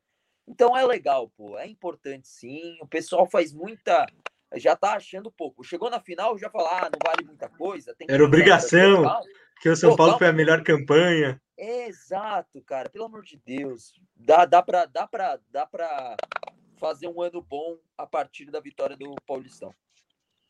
Não, e outra coisa muito importante antes de passar a bola é que seria vencendo uma final contra o rival também, né? É, além de colocar o rival nessa situação de ter que lutar por título em outras competições muito mais difíceis, você vai ganhar de um rival. Você não tá jogando Sim, a final contra o Mirassol, contra a Ferroviária, contra. Nem que fosse o RB Bragantino, que não é considerado rival, mesmo que seja um time de Série A. É, mas nesse então... ano foi considerado terceira ou segunda força. Ah, na, na frente do, do Santos e do Corinthians, eu não, não, não sei se eu não colocaria, não. Ó, mensagem da produção, antes de passar a bola para o Gustavo. É, a produção falou que o São Paulo não é o Jason faz tempo. Então, ó, é, mas não é mesmo. É complicado. Gustavo, e aí? Fez certo em priorizar? Vai saciar o torcedor ou não? Você vai ficar satisfeito? Porque ontem você estava revoltado no grupo.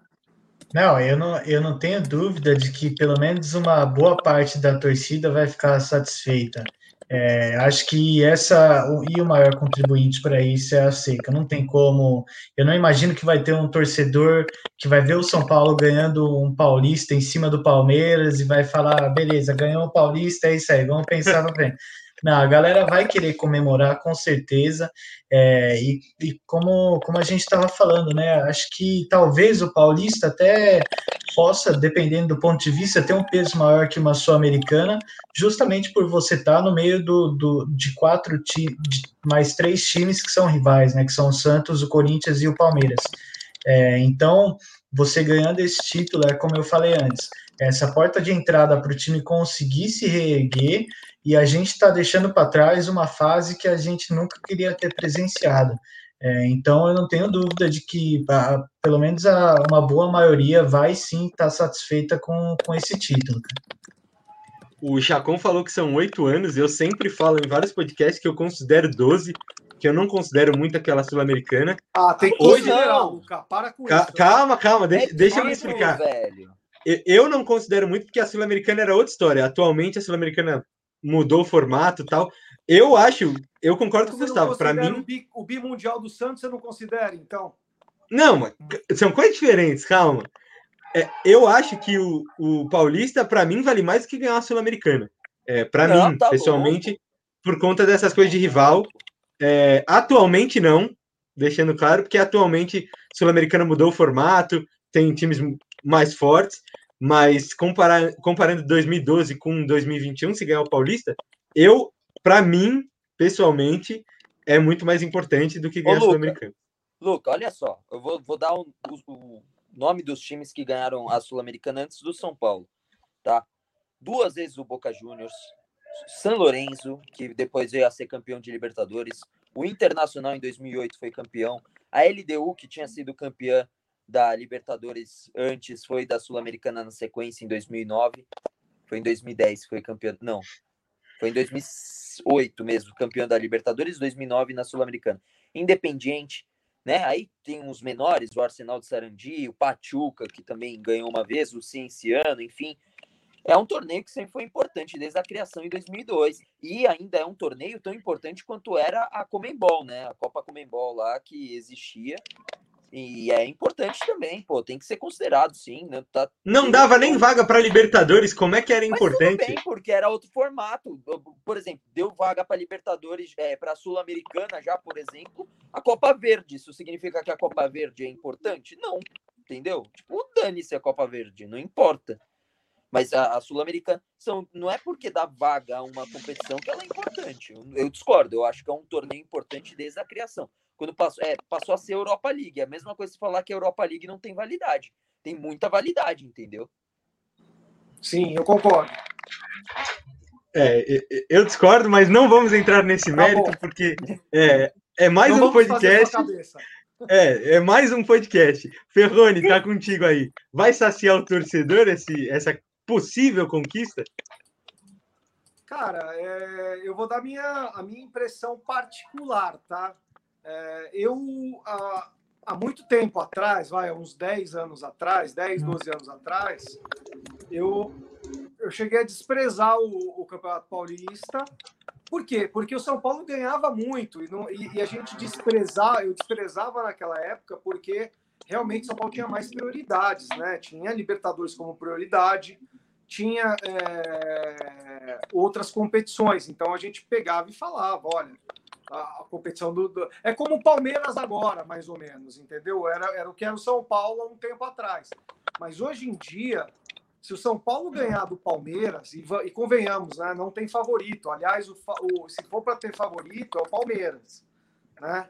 Estão mais descansados, tem, tem, é, tem, tem, sabem jogar mais uma final do que o São Paulo. A gente precisa ver o São Paulo ainda se comportando amanhã. Mas a minha impressão é a seguinte: se ganhar do Palmeiras, é, eu vou comer porco a semana inteira e vou para Paulista com bandeira. Eu vou lá para Paulista sozinho. Eu, minha máscara e a bandeira e vou. vou a gente vai se encontrar lá então, hein? Porque para mim vai ser, além de, um, de, um, de uma felicidade enorme voltar a ganhar um título, vai ser um alívio enorme também. A gente precisa tirar esse peso das costas que é a falta de título.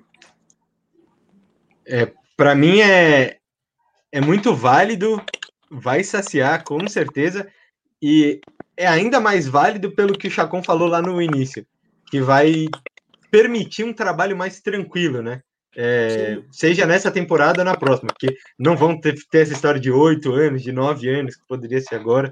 O é... trabalho, eu, só uma, um pitaco, o trabalho do São Paulo com o Crespo nunca vai ser tranquilo, porque vocês próprios falaram aí que São Paulo que o Crespo agora já, já tem gente que cresceu o olho para ele, tá, tá na vitrine.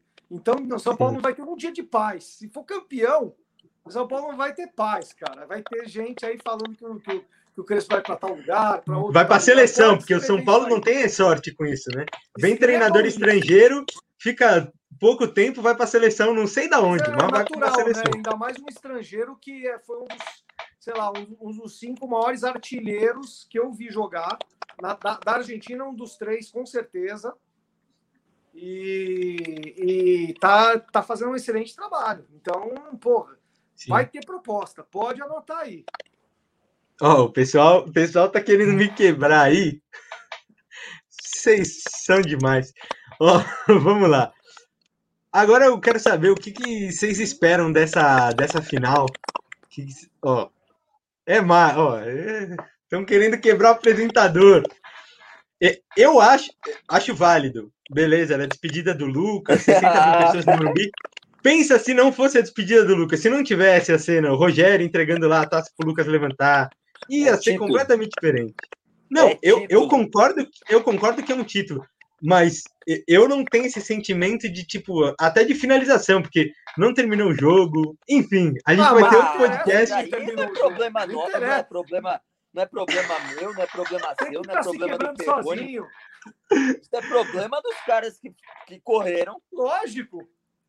Problema, é problema do São Paulo, do São Paulo. Que, que, que, que, o Tigres resolveu dar um escândalo no intervalo. Não. Não, e ontem, ontem eu cheguei a ver gente dizendo, aproveitando o momento da gente estar no final do Paulista, que esse momento todo ruim ia acabar, porque a gente ia quebrar a zica de ganhar do zagueiro que jogou pelos caras e estava no Racing. Tem nada a ver. Mas aí tá valendo, aí tá valendo. Aí vai, é a mística, até aí eu não condeno que é a mística.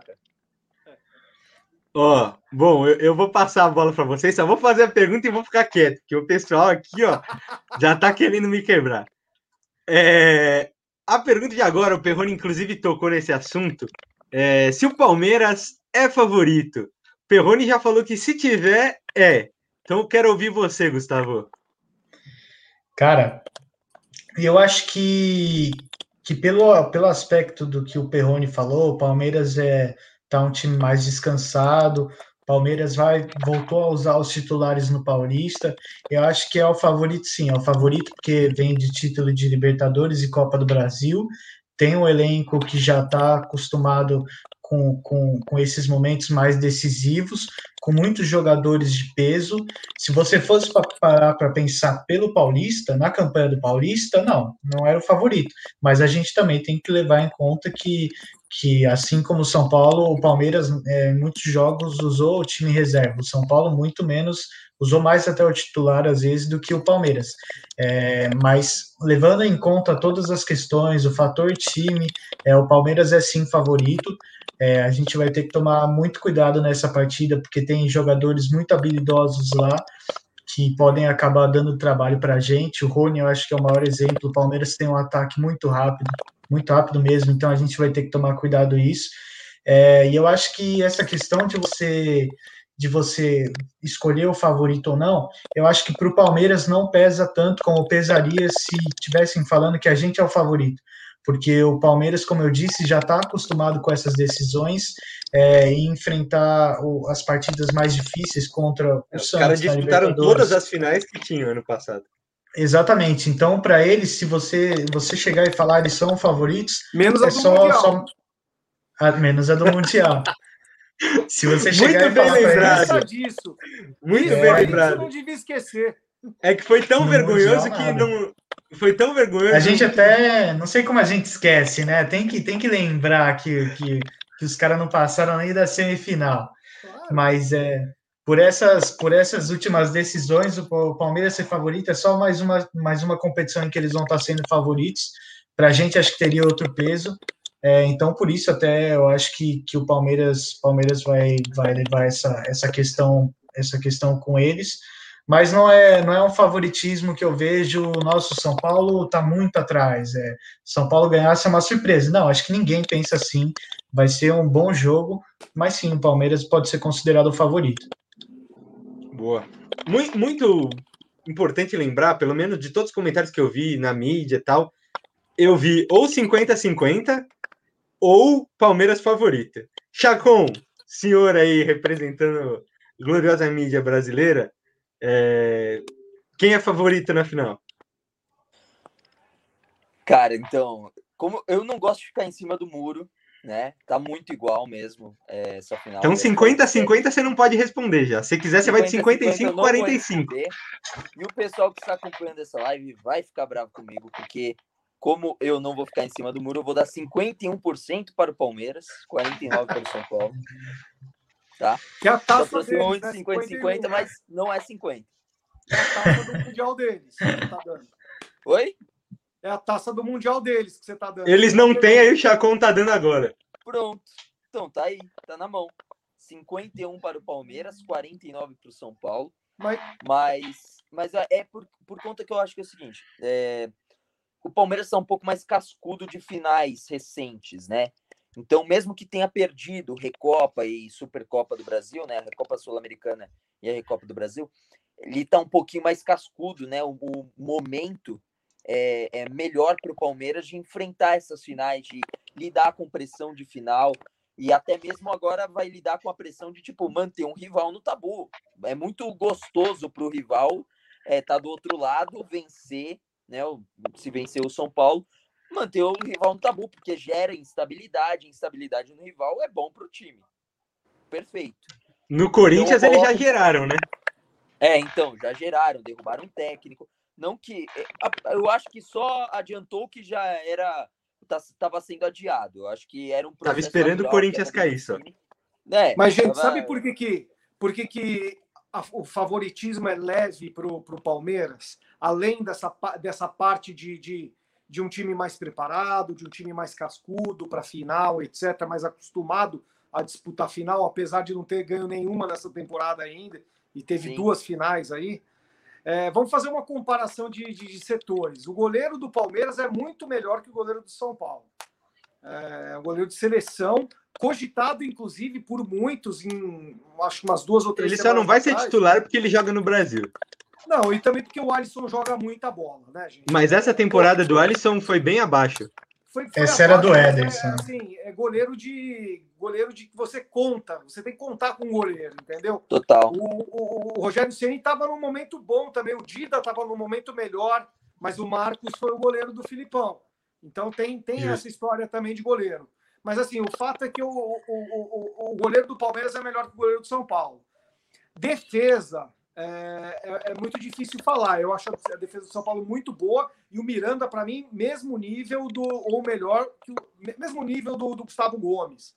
Mas uh, vamos colocar levemente melhor a defesa. Vamos colocar como empate, porque a defesa do Palmeiras é muito boa. O histórico do Palmeiras prova isso no ano passado. É, as laterais, aí eu concordo que as laterais do São Paulo são melhores que as do Palmeiras. Meio de campo, para mim, o meio de campo do Palmeiras ainda é melhor que o do São Paulo, porém o São Paulo tem um fator de desequilíbrio aí, está num ótimo momento, que é o Benítez. Mas, mas, mas o Rafael Veiga também está jogando uma bola Tá jogando uma absurda. bola absurda. É. Então, então, então eu acho que ainda é, é, é, levemente melhor que a do São Paulo. É melhor que a do São Paulo, vai, vamos dizer assim. E o ataque do, do, do, do Palmeiras está iluminado, tá? É, é melhor, muito melhor que o ataque do São Paulo, tá? E então não só a parte de cascudo, de histórico, mas também se você analisar os setores, você vê que, que vai ser muito difícil é, o jogo. E é um jogo que, que tem duas. Vai ser muito gostoso de ver, né, para quem gosta de, de tática, porque são duas táticas diferentes. E são duas equipes que gostam de jogar. Porque você pode ver um, uma equipe reativa, né? uma equipe do contra-ataque, que não gosta de jogar. Né? O Palmeiras é uma equipe do contra-ataque que tem é, recuperação de bola e, cara, é, é, muito rápido. É muito rápido. Vai ser, vai ser é, entre aspas, né? Para quem gosta de tática, legal ver. Né? Para quem é torcedor dos dois times, vai ser um. Vai, vai ser um. Vai ter ataque do coração a cada minuto. Mas é para quem gosta de futebol, vai ser muito legal. É, aproveitando que você passou esse panorama aí, fez umas comparações, eu queria que vocês, cada um de vocês, falasse um nome que o São Paulo deveria prestar atenção mais de perto nessa final, começando por você, Giovanni Chacon. Putz, um nome que tem que prestar mais de perto. Pô, o time do Palmeiras tem muito jogador bom, né? A gente fez Sim. lá na Jovem Pan um, uma. Cada, cada jornalista fez um, uma seleção do Paulistão. E eu coloquei só dois jogadores do Palmeiras. Pelo seguinte, teve muito reserva, né? Então utilizou pouco. Eles jogaram praticamente com o B, né? Pois é. Então eu coloquei, por exemplo, eu coloquei é, o Renan e também o Scarpa. Eu não coloquei o Everton e coloquei o Volpe por um motivo só. Porque o São Paulo tomou menos gol do que o Palmeiras, mas só por isso.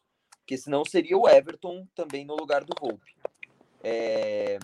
Mas assim, Renan Scarpa. O Scarpa tá jogando muito bem, tá numa fase. Vocês fizeram. Excelente. Giovanni, vocês fizeram antes do, do, do, do, Corinthians e Palmeiras?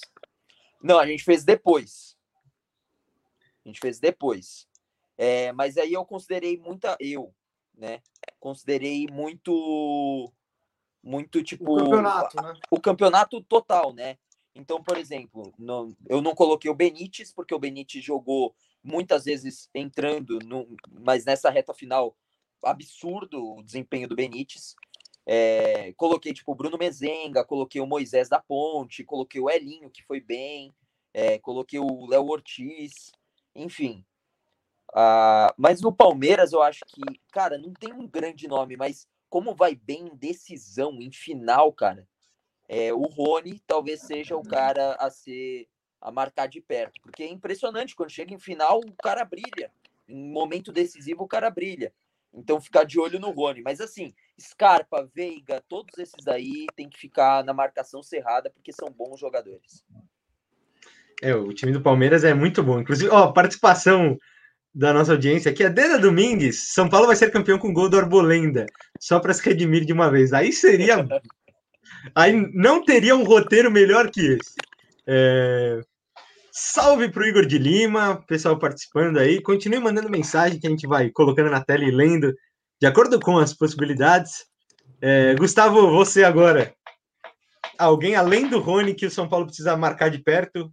Ou tomar cuidado para chutar, né? Se você for escolher o goleiro. Cara, para não ir nas, nos mais óbvios, assim, da parte da frente de, de Rony e Veiga, eu iria de um cara que é o Vinha, mas por o Vinha não, não, não ter a confirmação se ele vai ser titular ou não, ele está voltando de lesão e de suspensão na, na Libertadores, se não me engano, é, o Vitor Luiz é quem estava jogando, é, eu vou, vou falar do Veiga mesmo, porque o Veiga é esse cara de criação, é, para mim, ele, ele mesmo o Benítez vem num momento muito bom, para mim o do, o do Veiga ainda é melhor, é, até porque ele já estava vindo de uma fase excelente e ele continuou isso nos jogos que ele teve esse ano, é, e ele, ele é literalmente o 10 que, que o Palmeiras conseguiu achar.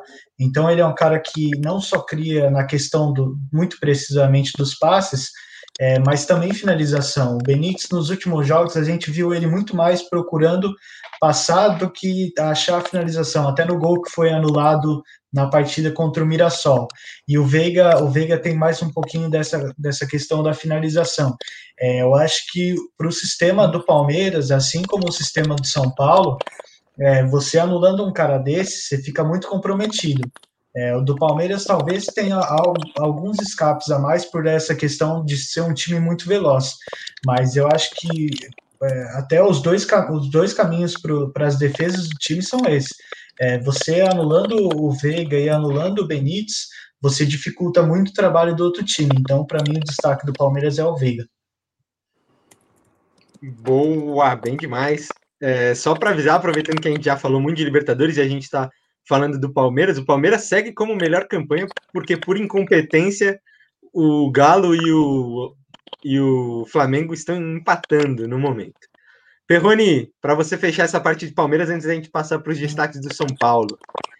Quem que tá, eu, tem que prestar atenção? Do, eu vou na linha do Chacon, tá? Eu acho que é, muitos jogadores do Palmeiras que desequilibram. O Palmeiras tem muito jogador que desequilibra, mas assim, é, a atenção tem que ser especial no Rony, porque o português lá, o técnico, o Abel, ele conseguiu é, fazer com que o, o, o Rony rendesse muito mais mudando a posição dele, fazendo com que ele jogasse mais centralizado.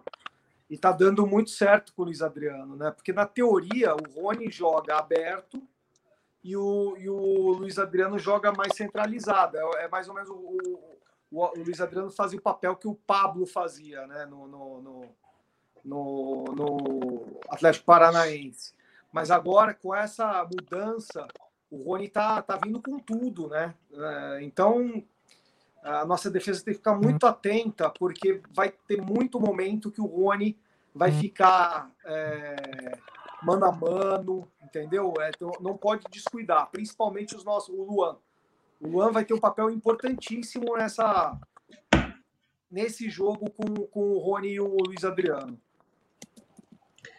Bom, meu destaque rápido aqui, só para deixar registrado, é o goleiro, o Everton, né, que a gente já, já citou.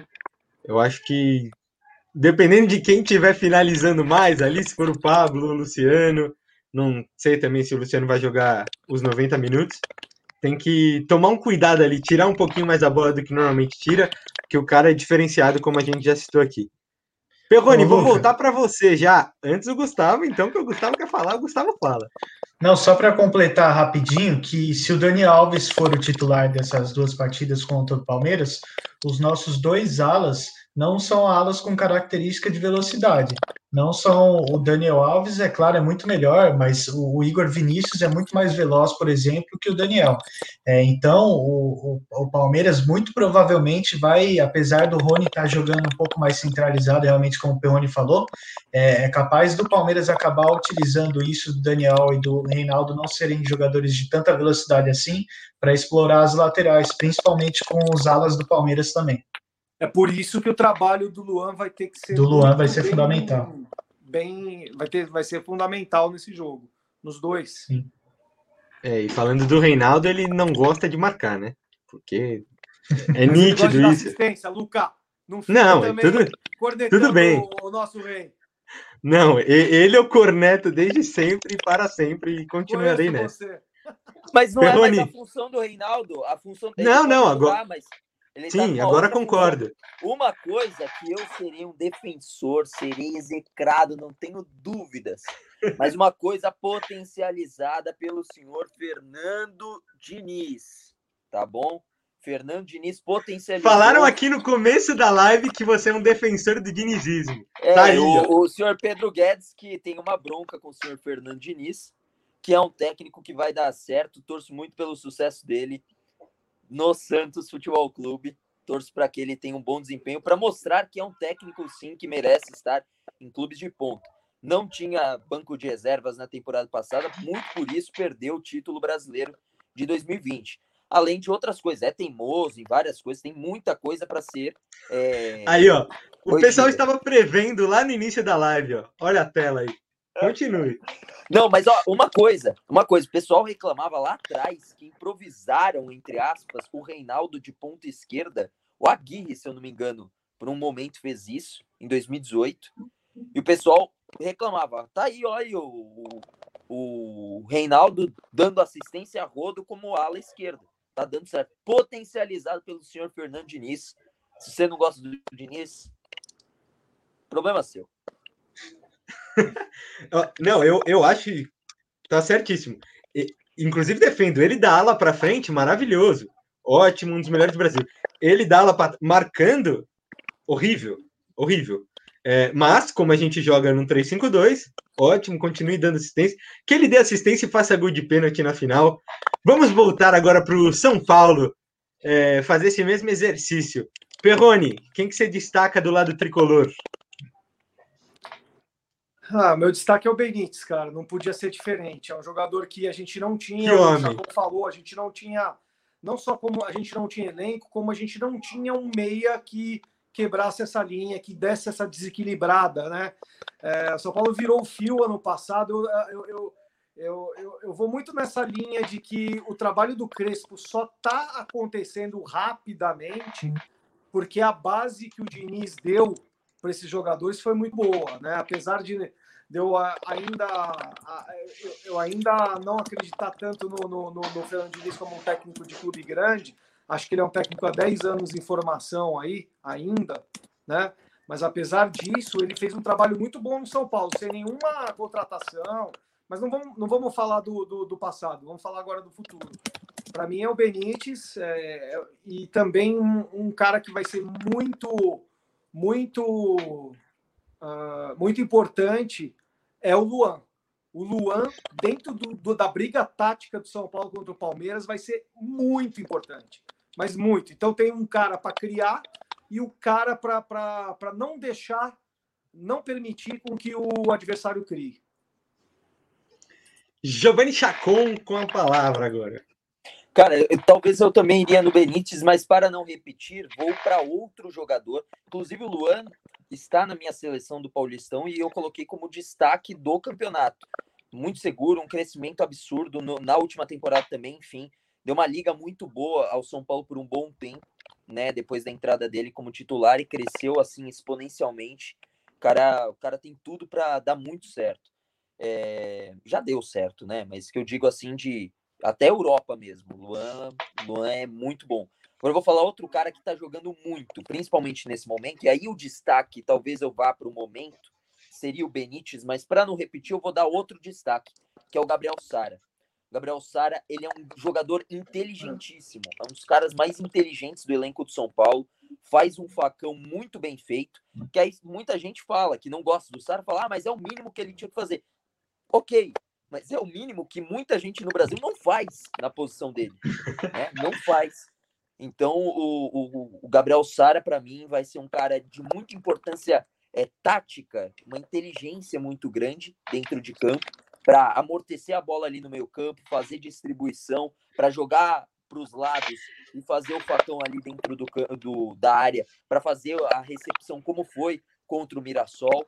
Então, eu acho que o Gabriel Sara vai ser muito importante taticamente para a equipe do São Paulo desempenhar um bom, um bom papel. Não necessariamente ele vai fazer gol ou dar assistência, mas a movimentação dele, de puxar a marcação, de se desmarcar, de, de encontrar ali um espaço para receber o passe encontrar de alguém passando para para jogar na pessoa, né, no jogador, no, muito provavelmente nos alas, né, que vai ser a função de distribuição, é, eu acho que ele vai gerar muita jogada de perigo a favor do São Paulo. Então eu vou de Gabriel Sara. E a briga audiência... com o Luciano vai ser grande, hein? Vai. Hoje o Gabriel Sara é titular. Não tem como tirar o Gabriel dali, não. Mas dá para colocar. Não, mas aí você tira o Pablo. Dá para colocar o Gabriel Sara no meio, com o Benítez como segundo avançado. E aí o, o Luciano e você vai fazendo as trocas entre o Gabriel Sara e o Benítez, fazendo os dois ali. Chacon, antes de, antes de passar para o Gustavo, você que está aí no dia a dia, é, o Luciano tem condição de jogar os 90 minutos? Você sabe? Então, pelo que a gente entende das estratégias do Crespo, até de colocar a minutagem com o Mirassol e com o, o Racing, Racing. É, creio que sim. Creio que começa jogando ele e o Daniel Alves. Acredito que o Daniel Alves começa como titular também. A não ser que o São Paulo tenha um planejamento de poupar o Daniel para o último jogo, para o jogo do, do final de semana contra, contra da volta, né, contra o Palmeiras no Morumbi e aí utilizar o Igor Vinícius. Não acredito. Se tiver à disposição, creio eu que vai colocar. A não ser se fosse como foi contra o Racing. A ideia era usar um reserva, não utiliza o Dani e coloca no meio do jogo para pegar o ritmo de jogo. Então acredito que os dois começam jogando, tanto o Luciano com, quanto o Dani Alves. Dani Alves pela lateral, pela ala, no caso. E aí a dupla de ataque com Pablo e Luciano. Mas a, a grande notícia de hoje, né, Chacon e, e, amigos, é que o São Paulo não precisa correr muito contra o Esporte Cristal. Essa Sim. é uma grande notícia, porque você consegue aí fazer é na terça o jogo, né? Para a final do campeonato se, se, se, o, se o Daniel não, não, não for poupado e for jogar os dois jogos e puder, tiver condição, vai jogar. E aí o, o, o Igor Vinícius joga contra o Sporting Cristal. E, a... e, vou falar uma coisa, vou falar uma coisa. Essa equipe reserva do São Paulo que jogou ontem, se jogar bem, vence o Sporting Cristal titular. Claro. O Cristal é muito ruim, muito ruim, sim, muito ruim. Mas, mas imagina o peso, né? Se, se, se o São ah, Paulo sim. ainda te, precisasse de resultado. Não, Agora e também não tem o peso de, de ser campeão ou não, né? Eu acho que vão ser duas. Se classificado e sendo campeão, eu acho que aí vai um time totalmente misto, alternativo. Mas se perder a decisão do Paulista, aí eu já não sei se eles vão poupar, vamos dizer assim, mesmo classificado. Mais por Depende pressão do- externa. Depende do rendimento. Depende Sim, sim. do, do- do esforço. Não, Não, dá com gente jogar certeza. fora o- a, a questão física. É, e o resto da temporada, né? Porque, como vocês falaram, a gente já tá classificado, então começa lá em agosto. E a gente não pode É, esquecer mas que nesse do calendário Brasil, maluco. né? Tem Campeonato Brasileiro. É, nesse do calendário maluco, na semana que vem agora. começa o brasileiro. Então, Então começa o brasileiro, depois tem Copa do Brasil já, que é também mata-mata, eliminatório, então tem que poupar quando. A gente poupou na, na hora certa, vamos dizer assim. Gustavo, para vai ter fechar aqui os destaques. Esporte Cristal, amigo. E aí o, o Sim. Falou certo. Com, com, com, com esse, time do Racing, esse time aí, ainda não tinha o Igor Vinícius, né, que é o, o reserva mesmo. O Orejuela hoje é o terceiro, né, até porque está voltando. Né, mas, mas a- alguns jogadores ainda foram poupados. Né? Então, é, eu acho que, que, que o planejamento, a gente voltando para o planejamento, foi bem feito. Gustavo, vai que é tua. Cara, só para completar disso, eu acho que o Crespo não deve estar nem pensando em usar os titulares contra o Sporting Cristal. Acho que justamente por causa dessa sequência que o time está vindo e pelo, pelo começo do Brasileiro e a Copa do Brasil. Acho que faria total sentido ele não usar esses jogadores e descansar para a gente conseguir começar bem o Brasileiro e também se classificar na Copa do Brasil. É, sobre o, o, o destaque do São Paulo, é, eu ia falar o Daniel Alves, mas por não ter esse 100% de certeza e para poder falar sobre outro cara que eu também gosto pra caramba, o meu destaque vai ser um que deu uma segurança defensiva absurda para São Paulo, que é o Miranda. É, o Miranda, o Miranda quando ele chega no São Paulo, é, acho que a, a, grande parte da torcida não sabia o que esperar do Miranda pelo tempo que ele não estava jogando lá na China e pela idade que ele também tem. É, então, principalmente para mim, foi, foi, foi uma surpresa muito gratificante ver a bola que ele está jogando. É, e, cara, a segurança que ele dá para o time é incrível. É, acho que o Léo tá à esquerda é muito pela questão da saída de bola e do lado, do lado que ele está jogando. Se fosse pela questão defensiva, não tenho dúvida de que o Bruno seria titular desse time, até porque o Bruno chegou a fazer uma das melhores duplas de zaga com a Arboleda nos últimos anos.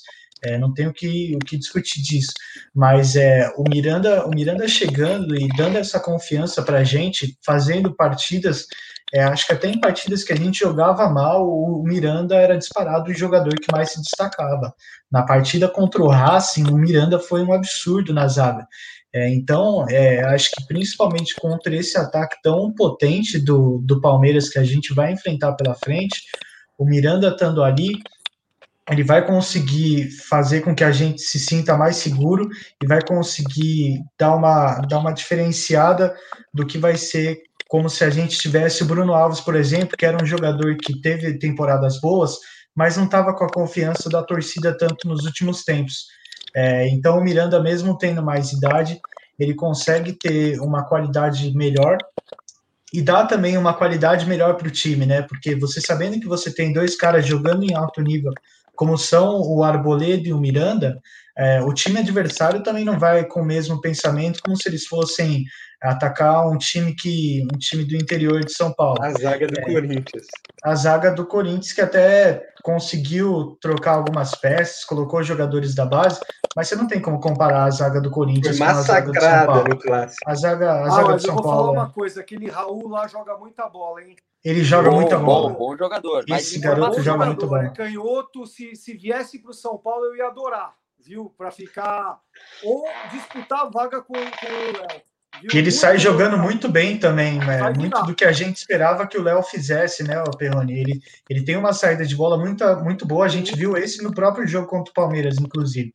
A É, questão mas do aí- Alves é tática com, com É o tática. Léo. É, é tática. Tá- é, o Léo tem uma, uma grande vantagem, né? É, jogo aéreo e saída de bola. Muito bom. Justamente. Ele, Não, ele e facilita o- o trabalho do Reinaldo ainda também, cara que o Luca adora. Exato. E o, pro, o, o, ao mesmo tempo que essa é uma ótima arma do São Paulo, a jogada aérea, é uma que a gente sofreu também. Acho que o jogo que mais ficou evidenciado nisso foi o jogo contra o Guarani. Era uma coisa de louco. Você tem um escanteio, você já ficava preocupado se, se ia sair um gol ou não. É, então, você tendo o Miranda, o Miranda, o Miranda passa muita confiança para a gente e ele tem uma noção defensiva muito boa. É, ele não, não tem a mesma velocidade que outros zagueiros, mas ele é muito bom no desarme, nas interceptações e principalmente também pela jogada aérea. Então, acho que ele vai ser uma boa. Ele vai conseguir fazer bons jogos para a gente.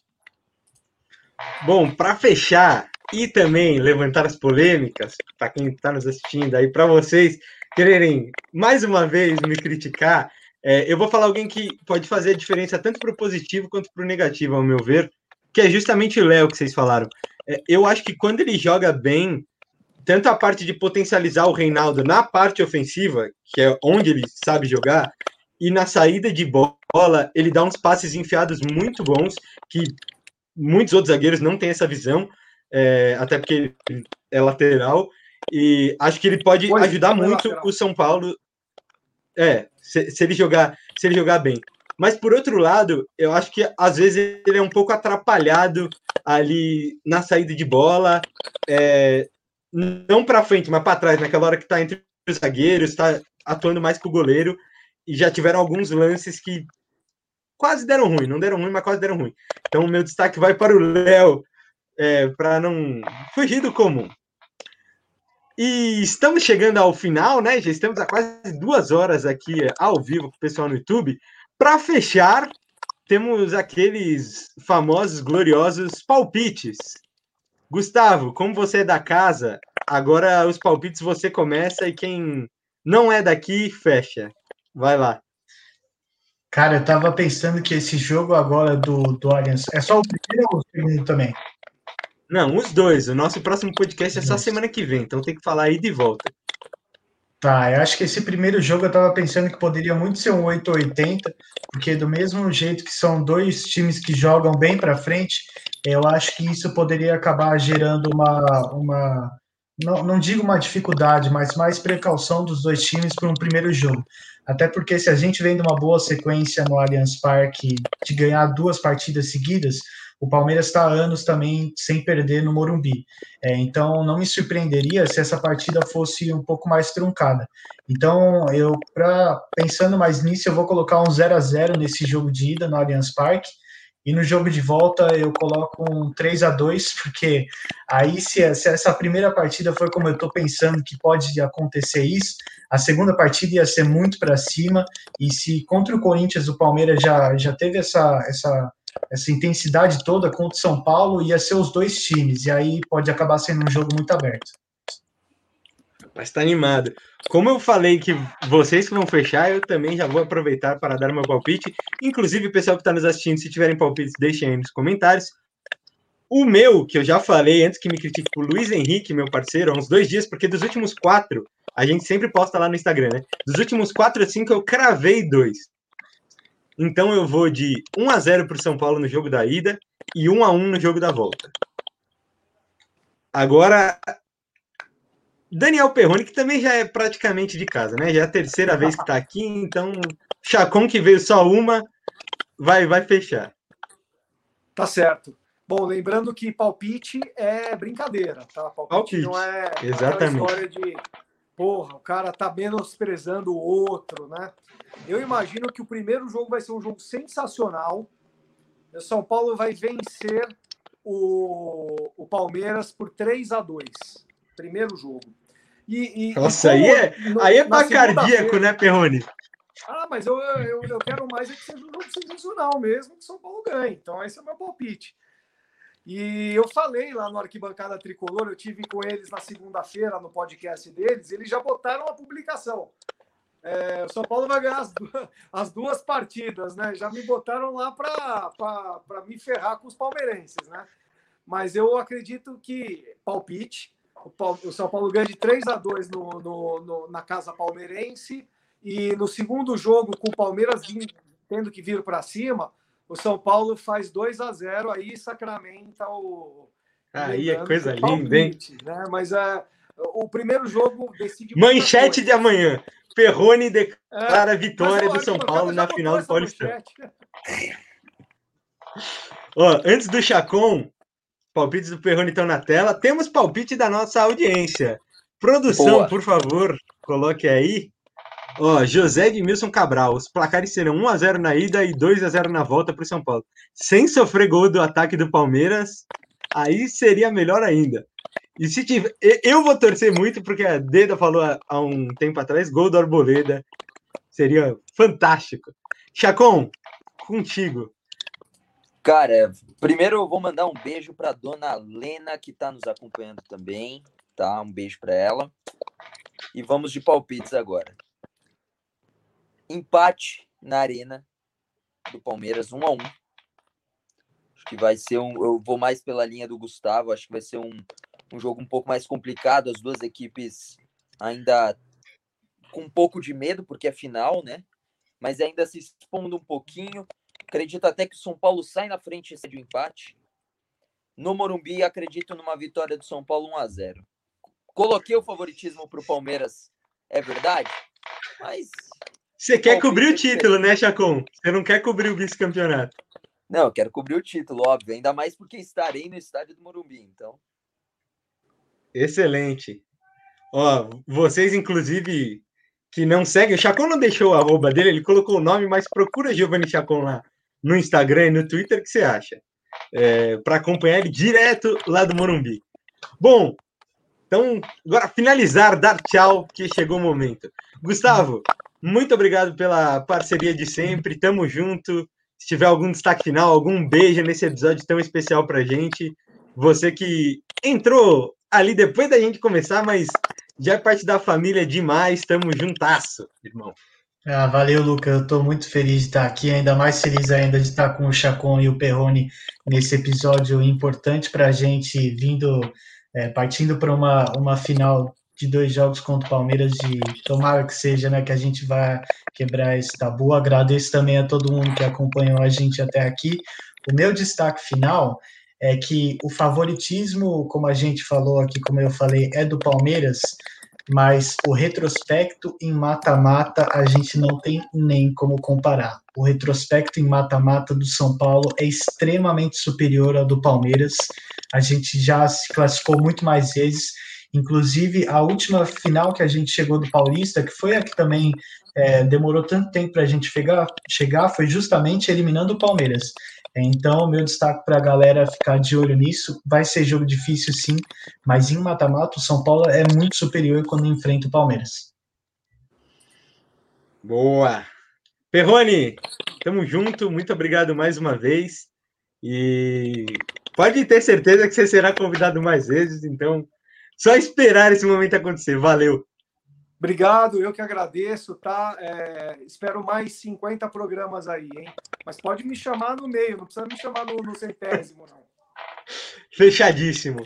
Chacon, é, ótima cobertura aí dessa final. Espero te ouvir falando São Paulo é campeão paulista e ganha um título após oito, nove anos, não sei. É, muito obrigado pela participação mais uma vez. Tamo junto. Valeu, valeu, Luca, pessoal do Trica Show, Gustavo, Perrone aqui também participando. Obrigado por todo para todo mundo pelo, pelo convite, principalmente, óbvio, pelo pessoal que está acompanhando. E vamos lá, cobertura de final. 2019 eu não participei do, do jogo da volta, não, não trabalhei no jogo da volta porque eu estava de férias. Será a primeira final completa. Vamos ver se dessa vez então a culpa é, era tua, né? Oi? Devia estar tá cobrindo, né? Pra gente ganhar. Se ganhar, a culpa é sua.